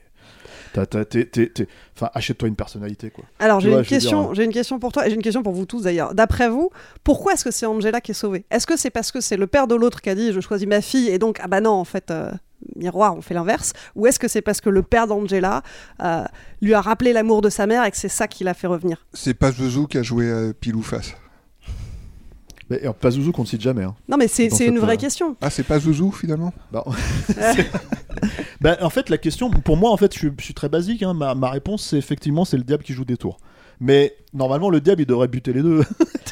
C'est le diable, quoi. Mais le truc, si tu veux, c'est que. Non, mais rien que l'idée qui joue ça, quoi. Ouais, le espèce tellement de choix con. de Sophie à la con, tu vois. c'est- Mais c'est tellement truc, en bête, fait, quoi. Il, ça marche pas comme ça. C'est, c'est- je veux dire, le- le- le- dans, dans, dans, dans l'exorciste, ce qui marche aussi, c'est que t'es face au mal absolu. Pourquoi il est là? Il veut faire du mal. Il veut pas mettre à l'épreuve les gens, il en a rien à foutre. Il veut juste faire du mal. C'est gratuit. On t'explique jamais pourquoi il a choisi Megan. Jamais. Et, y a- et- Et- mais, mais juste, il est là, il a choisi une petite innocente. Il aurait pu en choisir un autre. Et il est là. Et c'est acté. elle est- elle Et est- qu'est-ce que tu fais avec cette merde? C'est même pas seulement ça, c'est parce Et- que et- là, en fait, non, c'est pas ça. C'est qu'il y a tout fait un une- truc, il y a une raison, il faut punir les gens et tout, machin, mais tu te dis, mais non, ça marche Parce pas. qu'elles sont allées faire de la peur. sorcellerie, tu vois, dans, dans, leur, dans la forêt et tout, là, tu vois, oui, c'est des conneries comme ça. Donc le truc, en fait, c'est que, tu vois, je veux dire, t'as beau avoir un personnage qui est non-croyant au milieu, tu vois, le film, il l'est, lui. Le film, il te dit, elles ont pêché par là, elles ont fait cette connerie-là, c'est elles qui ont appelé le démon, c'est elles qui ont machin, etc., etc. Et du coup, en fait, tu te retrouves avec un film, euh, comment dire, fantastique, débile mental, euh, tu vois, comme, comme il y en a eu des, centaines, hein, c'est pas la question, sauf que là, il porte un nom, s'appelle L'Exorciste. Effectivement, il sort l'année où Friedkin passe l'arme à gauche, c'est malheureux, tu vois. Et que en plus, il y a un autre truc, c'est que, alors, parce que pour moi encore, bon bah ils sont pas responsables de la mort de Fredkin, hein, tu vois. Je veux dire, euh, évidemment, c'est malheureux. Eux, tout ce qu'ils ont, tout ce qu'ils font en fait, c'est siphonner les 50 balais de les 50 balais de, de l'exorciste. Par contre, là où il y a un problème, c'est quand on te ramène Helen Burstyn, tu vois, qui joue la mère de dans l'original, qu'on lui file une scène de merde, hein, parce Et- qu'il y, a- y a et trois qui scènes. ne sert à rien. Non mais Elle euh, sert à- elle sert d'autant plus à rien qu'il y a carrément un moment donné, c'est embarrassant. C'est-à-dire que, en gros, les mecs lui disent mais pourquoi vous avez pas assisté à l'exorciste, euh, l'exorcisme en fait de l'époque? Elle dit ah, parce que patriarcat. Alors tu dis, alors tu te dis attends. Putain, ça, ok, moi je veux bien que- que l'église ça soit le patriarcat, tout ça, tralala, tu vois. Mais en fait, t'as envie de dire, ah, bon, moi j'ai vu le premier, j'ai vu l'original, c'est- ils sont quand même morts les deux gars. tu vois là, donc c'est un peu dangereux quand même, tu vois. Ok, donc peut-être que c'est la raison pour laquelle on t'a pas fait assister à Et l'exorcisme. c'est pas la raison De- pour laquelle elle y assiste pas dans le film, c'est hallucinant. en plus, ça. tu vois, et, et- et- et donc en fait, si tu veux, voilà, elle survit, hein, puisqu'elle était en bas. Et le truc, c'est que là, elle monte pour faire l'exorcisme, mais elle le dit, hein, elle dit, je suis pas exorciste. Hein. Attention, hein, j'ai passé, euh, euh, j'ai passé un brevet là, tu vois, mais je suis pas exorciste, tu vois. Elle monte, elle se fait crever les yeux, et là tu fais non mais, mais voilà pourquoi t'as pas assisté à le- à l'exorcisme dans le premier. Enfin, je veux dire, euh, c'est juste que non, mais et, travestir un personnage comme ça, si tu veux, en fait, alors que t'as aucune raison de le mettre dans ce récit-là, t'as aucune raison, raison de le ramener, ça sert à rien. Tu en retirerais ces scènes, si tu veux. En fait, c'est la seule raison, c'est de, le- de- de légitimer comme ils l'ont fait sur le, le, le Carpenter, euh, avec le Carpenter et, et- et- et leur trilogie de merde d'Halloween, tu vois. Mais c'est c'était légitimer plus- de dire, Eh, on efface toutes les autres merdes là. Mais Lucy Et Strode nous, était a- plus- c'est, notre merde à nous qui est. qui C'était est plus justifié dans les Et, Halloween. Eli- hein. et Linda Blair à la fin. Ah ouais, tout- c'est- pareil. Stéphane, t'as tout à fait raison sur, euh, sur l'exorciste. Eric. c'est voilà, c'est ça. Tu vois, Il gagne tout, euh, suis Stéphane, ce soir, euh, c'est chiant, quoi. Non, non, mais t'as tout à fait raison sur l'exorciste. Qui est super dans l'exorciste, c'est qu'effectivement, euh, on part d'un point de vue euh, extrêmement neutre, extrêmement euh, presque nihiliste, et on arrive à, questionner les choses. Le monde ordinaire est bien traité, puis on se dit que c'est peut-être pas vraiment un- le diable, mais que c'est pas Zouzou, etc. Donc en fait, on est nourri de plein de choses euh, étranges, qui fait que ce film, il fout vraiment les jetons euh, quand, quand il nous amène, euh, quand il nous amène au centre du conflit. Là, ce qui, ce qui m'a frappé le plus à la sortie du film, c'est que la, le, climax du film est à, ce point raté, c'est-à-dire qu'on n'a absolument pas peur, euh, rien, etc. Euh, là où Stéphane a raison, c'est effectivement c'est vraiment un film euh, qui est complètement fait pour la Bible Pas du tout pour nous. hein. Vraiment, nous, là, on est des, des spectateurs à Paris de ce film-là, c'est presque un accident. C'est vraiment fait. euh, on pense que la Bible Belt, c'est une, euh, voilà, une, pe- c'est une petite ligne, mais c'est un pantalon, le truc. hein, c'est énorme, hein, c'est des millions de gens. D'ailleurs, le film marche très bien aux États-Unis. hein. Oui, il marche. Alors oui, mais alors euh, par contre, ils ont, ils ont, je crois qu'ils ont racheté la franchise. Euh, c'est Blumhouse et Paramount. Ça leur a coûté vraiment bonbon euh, pour faire euh, une trilogie, et donc ils marchent un peu moins bien que que ce qu'ils pensaient, et ils espèrent quand même euh, que ça va mieux marcher ensuite. Enfin, c'est pas. Et encore Mais je peux derrière. leur proposer des idées, hein, parce que en fait, si tu veux, dans le premier, elle fait pipi. Alors moi, je me suis dit, elle va faire caca dans, dans celui-là, tu vois, pour histoire de. Non, non, tu vois, je veux Deuxième dire des trucs un peu. tu vois. dont je ne suis pas responsable. oui, Julien, j'attendais que tu le fasses, mais malheureusement, voilà. Sinon, je propose Terry, Terry Crews dans le rôle de- du père avant la prochaine fois, parce que au a- moins, il y a- aura de la banane, quoi, il y aura de la baston, tu Je vois. voulais rebondir sur ce que disait euh, Eric. Il y a un truc aussi qu'on n'a pas signalé, c'est cette espèce de personnage de prêcheur là, Hmm. qui est là. T'as l'impression que c'est même pas un acteur, le mec. Je sais pas qui c'est en fait. Et, euh, et, et tu te dis, mais euh, qu'est-ce qu'il fout là, ce mec? À part justement pour flatter ces gens-là. Mais il y a aussi, qu'il il y a aussi, euh, C'est quoi son il y a, rôle il y a aussi d'autres choses là-dedans qui sont intéressantes. C'est que je pense que les, euh, les gens en place, euh, Jason Bloom, quand on l'entend en interview aujourd'hui, c'est pas quelqu'un de complètement débile, hein, euh, loin s'en faut. Euh, quand on voit les films euh, du début de David Gordon Green, euh, c'est pas des mauvais films, hein, c'est plutôt un mec qui a galéré. Euh, Moi, j'a- j'adore les épisodes qu'il a fait pour euh, euh, Eastbound and Down. J'adore sa position où il a défendu la péloche et il a fait vraiment des, des jolies choses parfois euh, visuellement dans Eastbound and Down qui a été tourné en péloche. Euh, Danny McBride, euh, c'est pas un idiot. Euh, même sa série, la justement sur ces, euh, euh, sur ces illuminés sectaires qui sont des, évangélistes euh, dans le sud, elle, est- plutôt pas mal. Je pense que c'est des gens, Jodie Hill aussi en fait partie, c'est des gens qui avaient galéré au début. Hein. Foos Fistwell, leur première comédie qui a été repérée par Will Ferrell, il l'avait fait en 16 mm à l'arrache, etc. Et c'était- assez marrant. Et je pense que c'est des gens qui à un moment se sont dit bon, on a fait tous ces films, beaucoup n'ont pas marché. Essayons de faire un peu de pognon. Et là, ils ont rencontré en fait bah, des gens euh, qui gardent férocement leur franchise. Un peu comme les brocolis euh, gardent la franchise James Bond. Les brocolis, ils vont interdire à, Tarantino, ils vont interdire à Spielberg de faire des James Bond parce qu'on tue pas la poule aux œufs d'or. La famille Akkad, euh, même chose. C'est des gens qui vivent depuis des générations sur, euh, sur Halloween. Euh, voilà, je pense que les discussions qu'ils ont autour de Halloween, c'est pas essayons de faire un bon film, c'est comment on va essayer de, de, de, faire perdurer cette poule aux œufs d'or. Et bah, quand ils arrivent sur euh, l'exorciste, évidemment, euh, voilà, je pense que c'est des gens qui ont avant tout parlé de fric. Quand on voit ce qui- qu'il y a au scénario, il y a euh, la bitch euh, de Blumhouse, hein, le mec qui était sur Insidious avant et sur d'autres trucs, euh, ni fait ni à faire aussi. Je pense pas que David, Gordon Green adore le scénario. Et d'ailleurs, même la manière dont il le traite, d'ailleurs, euh, effectivement, en Saint-Jean, le style de Friedkin au début, c'est qu'en fait, bah, il y a plein de scènes qui servent à rien, donc il les, il les filme très rapidement, puis il les montre très rapidement, il les compacte en fait, parce qu'il sait pas quoi en faire. C'est-à-dire qu'en fait, dès la deuxième scène, hein, juste après Haïti, t'as des plans en fait euh, de, de urbains, tu vois, qui sont censés singer les plans de, de, de l'exorciste et tout, tu vois. Mais sauf qu'en fait, si tu veux, ils t'intercutent ça avec des, tu le, le, le, jeu de la gamine avec le truc, et tu fais, ok, d'accord, on a complètement perdu euh, ce- le sens de ce que t'as essayé de faire, si tu veux, Euh, parce que en fait, il y a un monteur qui s'est pointé ou Jason Bloom qui s'est pointé, qui a dit, on va se faire chier là, faut que tu, faut que tu cut, faut que ça. aille vite, parce qu'en fait, ton film de vieux d'il y a 50 ans là, euh, c'est bien pour faire du pognon, mais voilà. Moi, moi pour moi, c'est un problème de siphonneur de, de, de, de- comment dire, de, de, de, de fossoyeur, quoi. C'est-à-dire qu'en gros, euh, euh, il y a cette espèce de truc où on se positionne au-dessus des. C'est des merdes, hein, les suites. Tu vois, je veux dire, euh, c'est pas des merdes, mais c'est des films qui ont pas vraiment de raison d'être. Si tu veux, Légion, euh, L'Exorciste 3, ça aurait dû être autre chose. Ça aurait dû être un autre film en fait. Ça aurait pas dû s'être attaché au, personnage du flic et tout ça, etc. etc. Là en fait, tu, te serais dit ok, euh, tu vois, je veux dire pourquoi pas, c'est un film qui m'intéresse et tout. Mais quand tu le rattaches à l'ex- à l'exorciste, forcément le film il en prend plein la gueule. Euh, le 2, bon le 4 on en parle même pas. Mais au moins le 4 par exemple, il avait le mérite d'être drôle. Tu vois, il avait, enfin, le dernier quart d'heure, moi je me rappelle, on l'a vu en projo avec Julien, on se bidonnait à la fin. On se bidonnait là, c'est même pas drôle. C'est- juste en fait, c'est sinistre, c'est cynique. euh, et du coup, tu, tu te dis, mais c'est des mecs qui ont un n'ont ri- n'ont rien compris euh, ou ne veulent pas chercher à comprendre ce que c'était Ouais, l'original Euh, et, et- et deux en fait si tu veux qui utilisent ce nom là en, en allant chercher en allant draguer les fans de l'original en leur mettant une petite un petit biscuit avec Linda Blair avec Ellen Burstyn et, et, et- et tout ça pour euh, tu vois oui pour se faire du fric C'est ça, et relancer une franchise. Voilà. Donc euh, évidemment, ils cadrent à mort pour pouvoir en faire trois ou quatre euh, après. Ils sortent pas du tout des clous et ils font, et ça c'est drôle, hein, si on était, si on était un peu philosophe, ils font du business avec le diable. voilà, Wow. c'est-à-dire que non, mais c'est vrai. C'est-à-dire qu'ils vendent ça euh, pour eux. En fait, c'est le, le film d'horreur pour chrétiens américains. Donc euh, nous, euh, ne nous fait pas peur du tout pour eux qui croient en ça, hein, parce que c'est à eux que ça s'adresse. Euh, ça, ça peut les faire flipper, ouais, effectivement. Mais c'est ouais, c'est clairement c'est une entreprise Oui, mais- complètement immorale. Et je pense que Friedkin, je comprends en fait ce qu'il disait avant sa mort en se disant mais putain mais ils font ça, ils font, ils vont faire ça avec ce que j'ai fait si douloureusement. Ça doit être Et horrible. puis son, son- son film phare. Mais il y a un autre truc aussi, c'est que parce que comme comme Eric, il aime bien rappeler ça. euh, il dit ouais, on m'a pas on m'a pas dit que j'allais me faire chier. Tu vois, euh, bah il faut le préciser parce que c'est peut-être aussi la raison d'être principale du film. En fait, c'est le film il fait pas peur. Non, Du ça tout. fait pas peur du Tu tout. vois, ça, c'est, euh, vraiment à aucun moment. En fait, moi, je- pendant tu disais que t'as- pas rigolé non plus, et moi, pendant le film, avec j'ai pensé avec une pointe de nostalgie à l'exorcisme du Vatican, en me disant ah bah j'ai préféré l'exorcisme du Je Vatican. vous l'avais dit.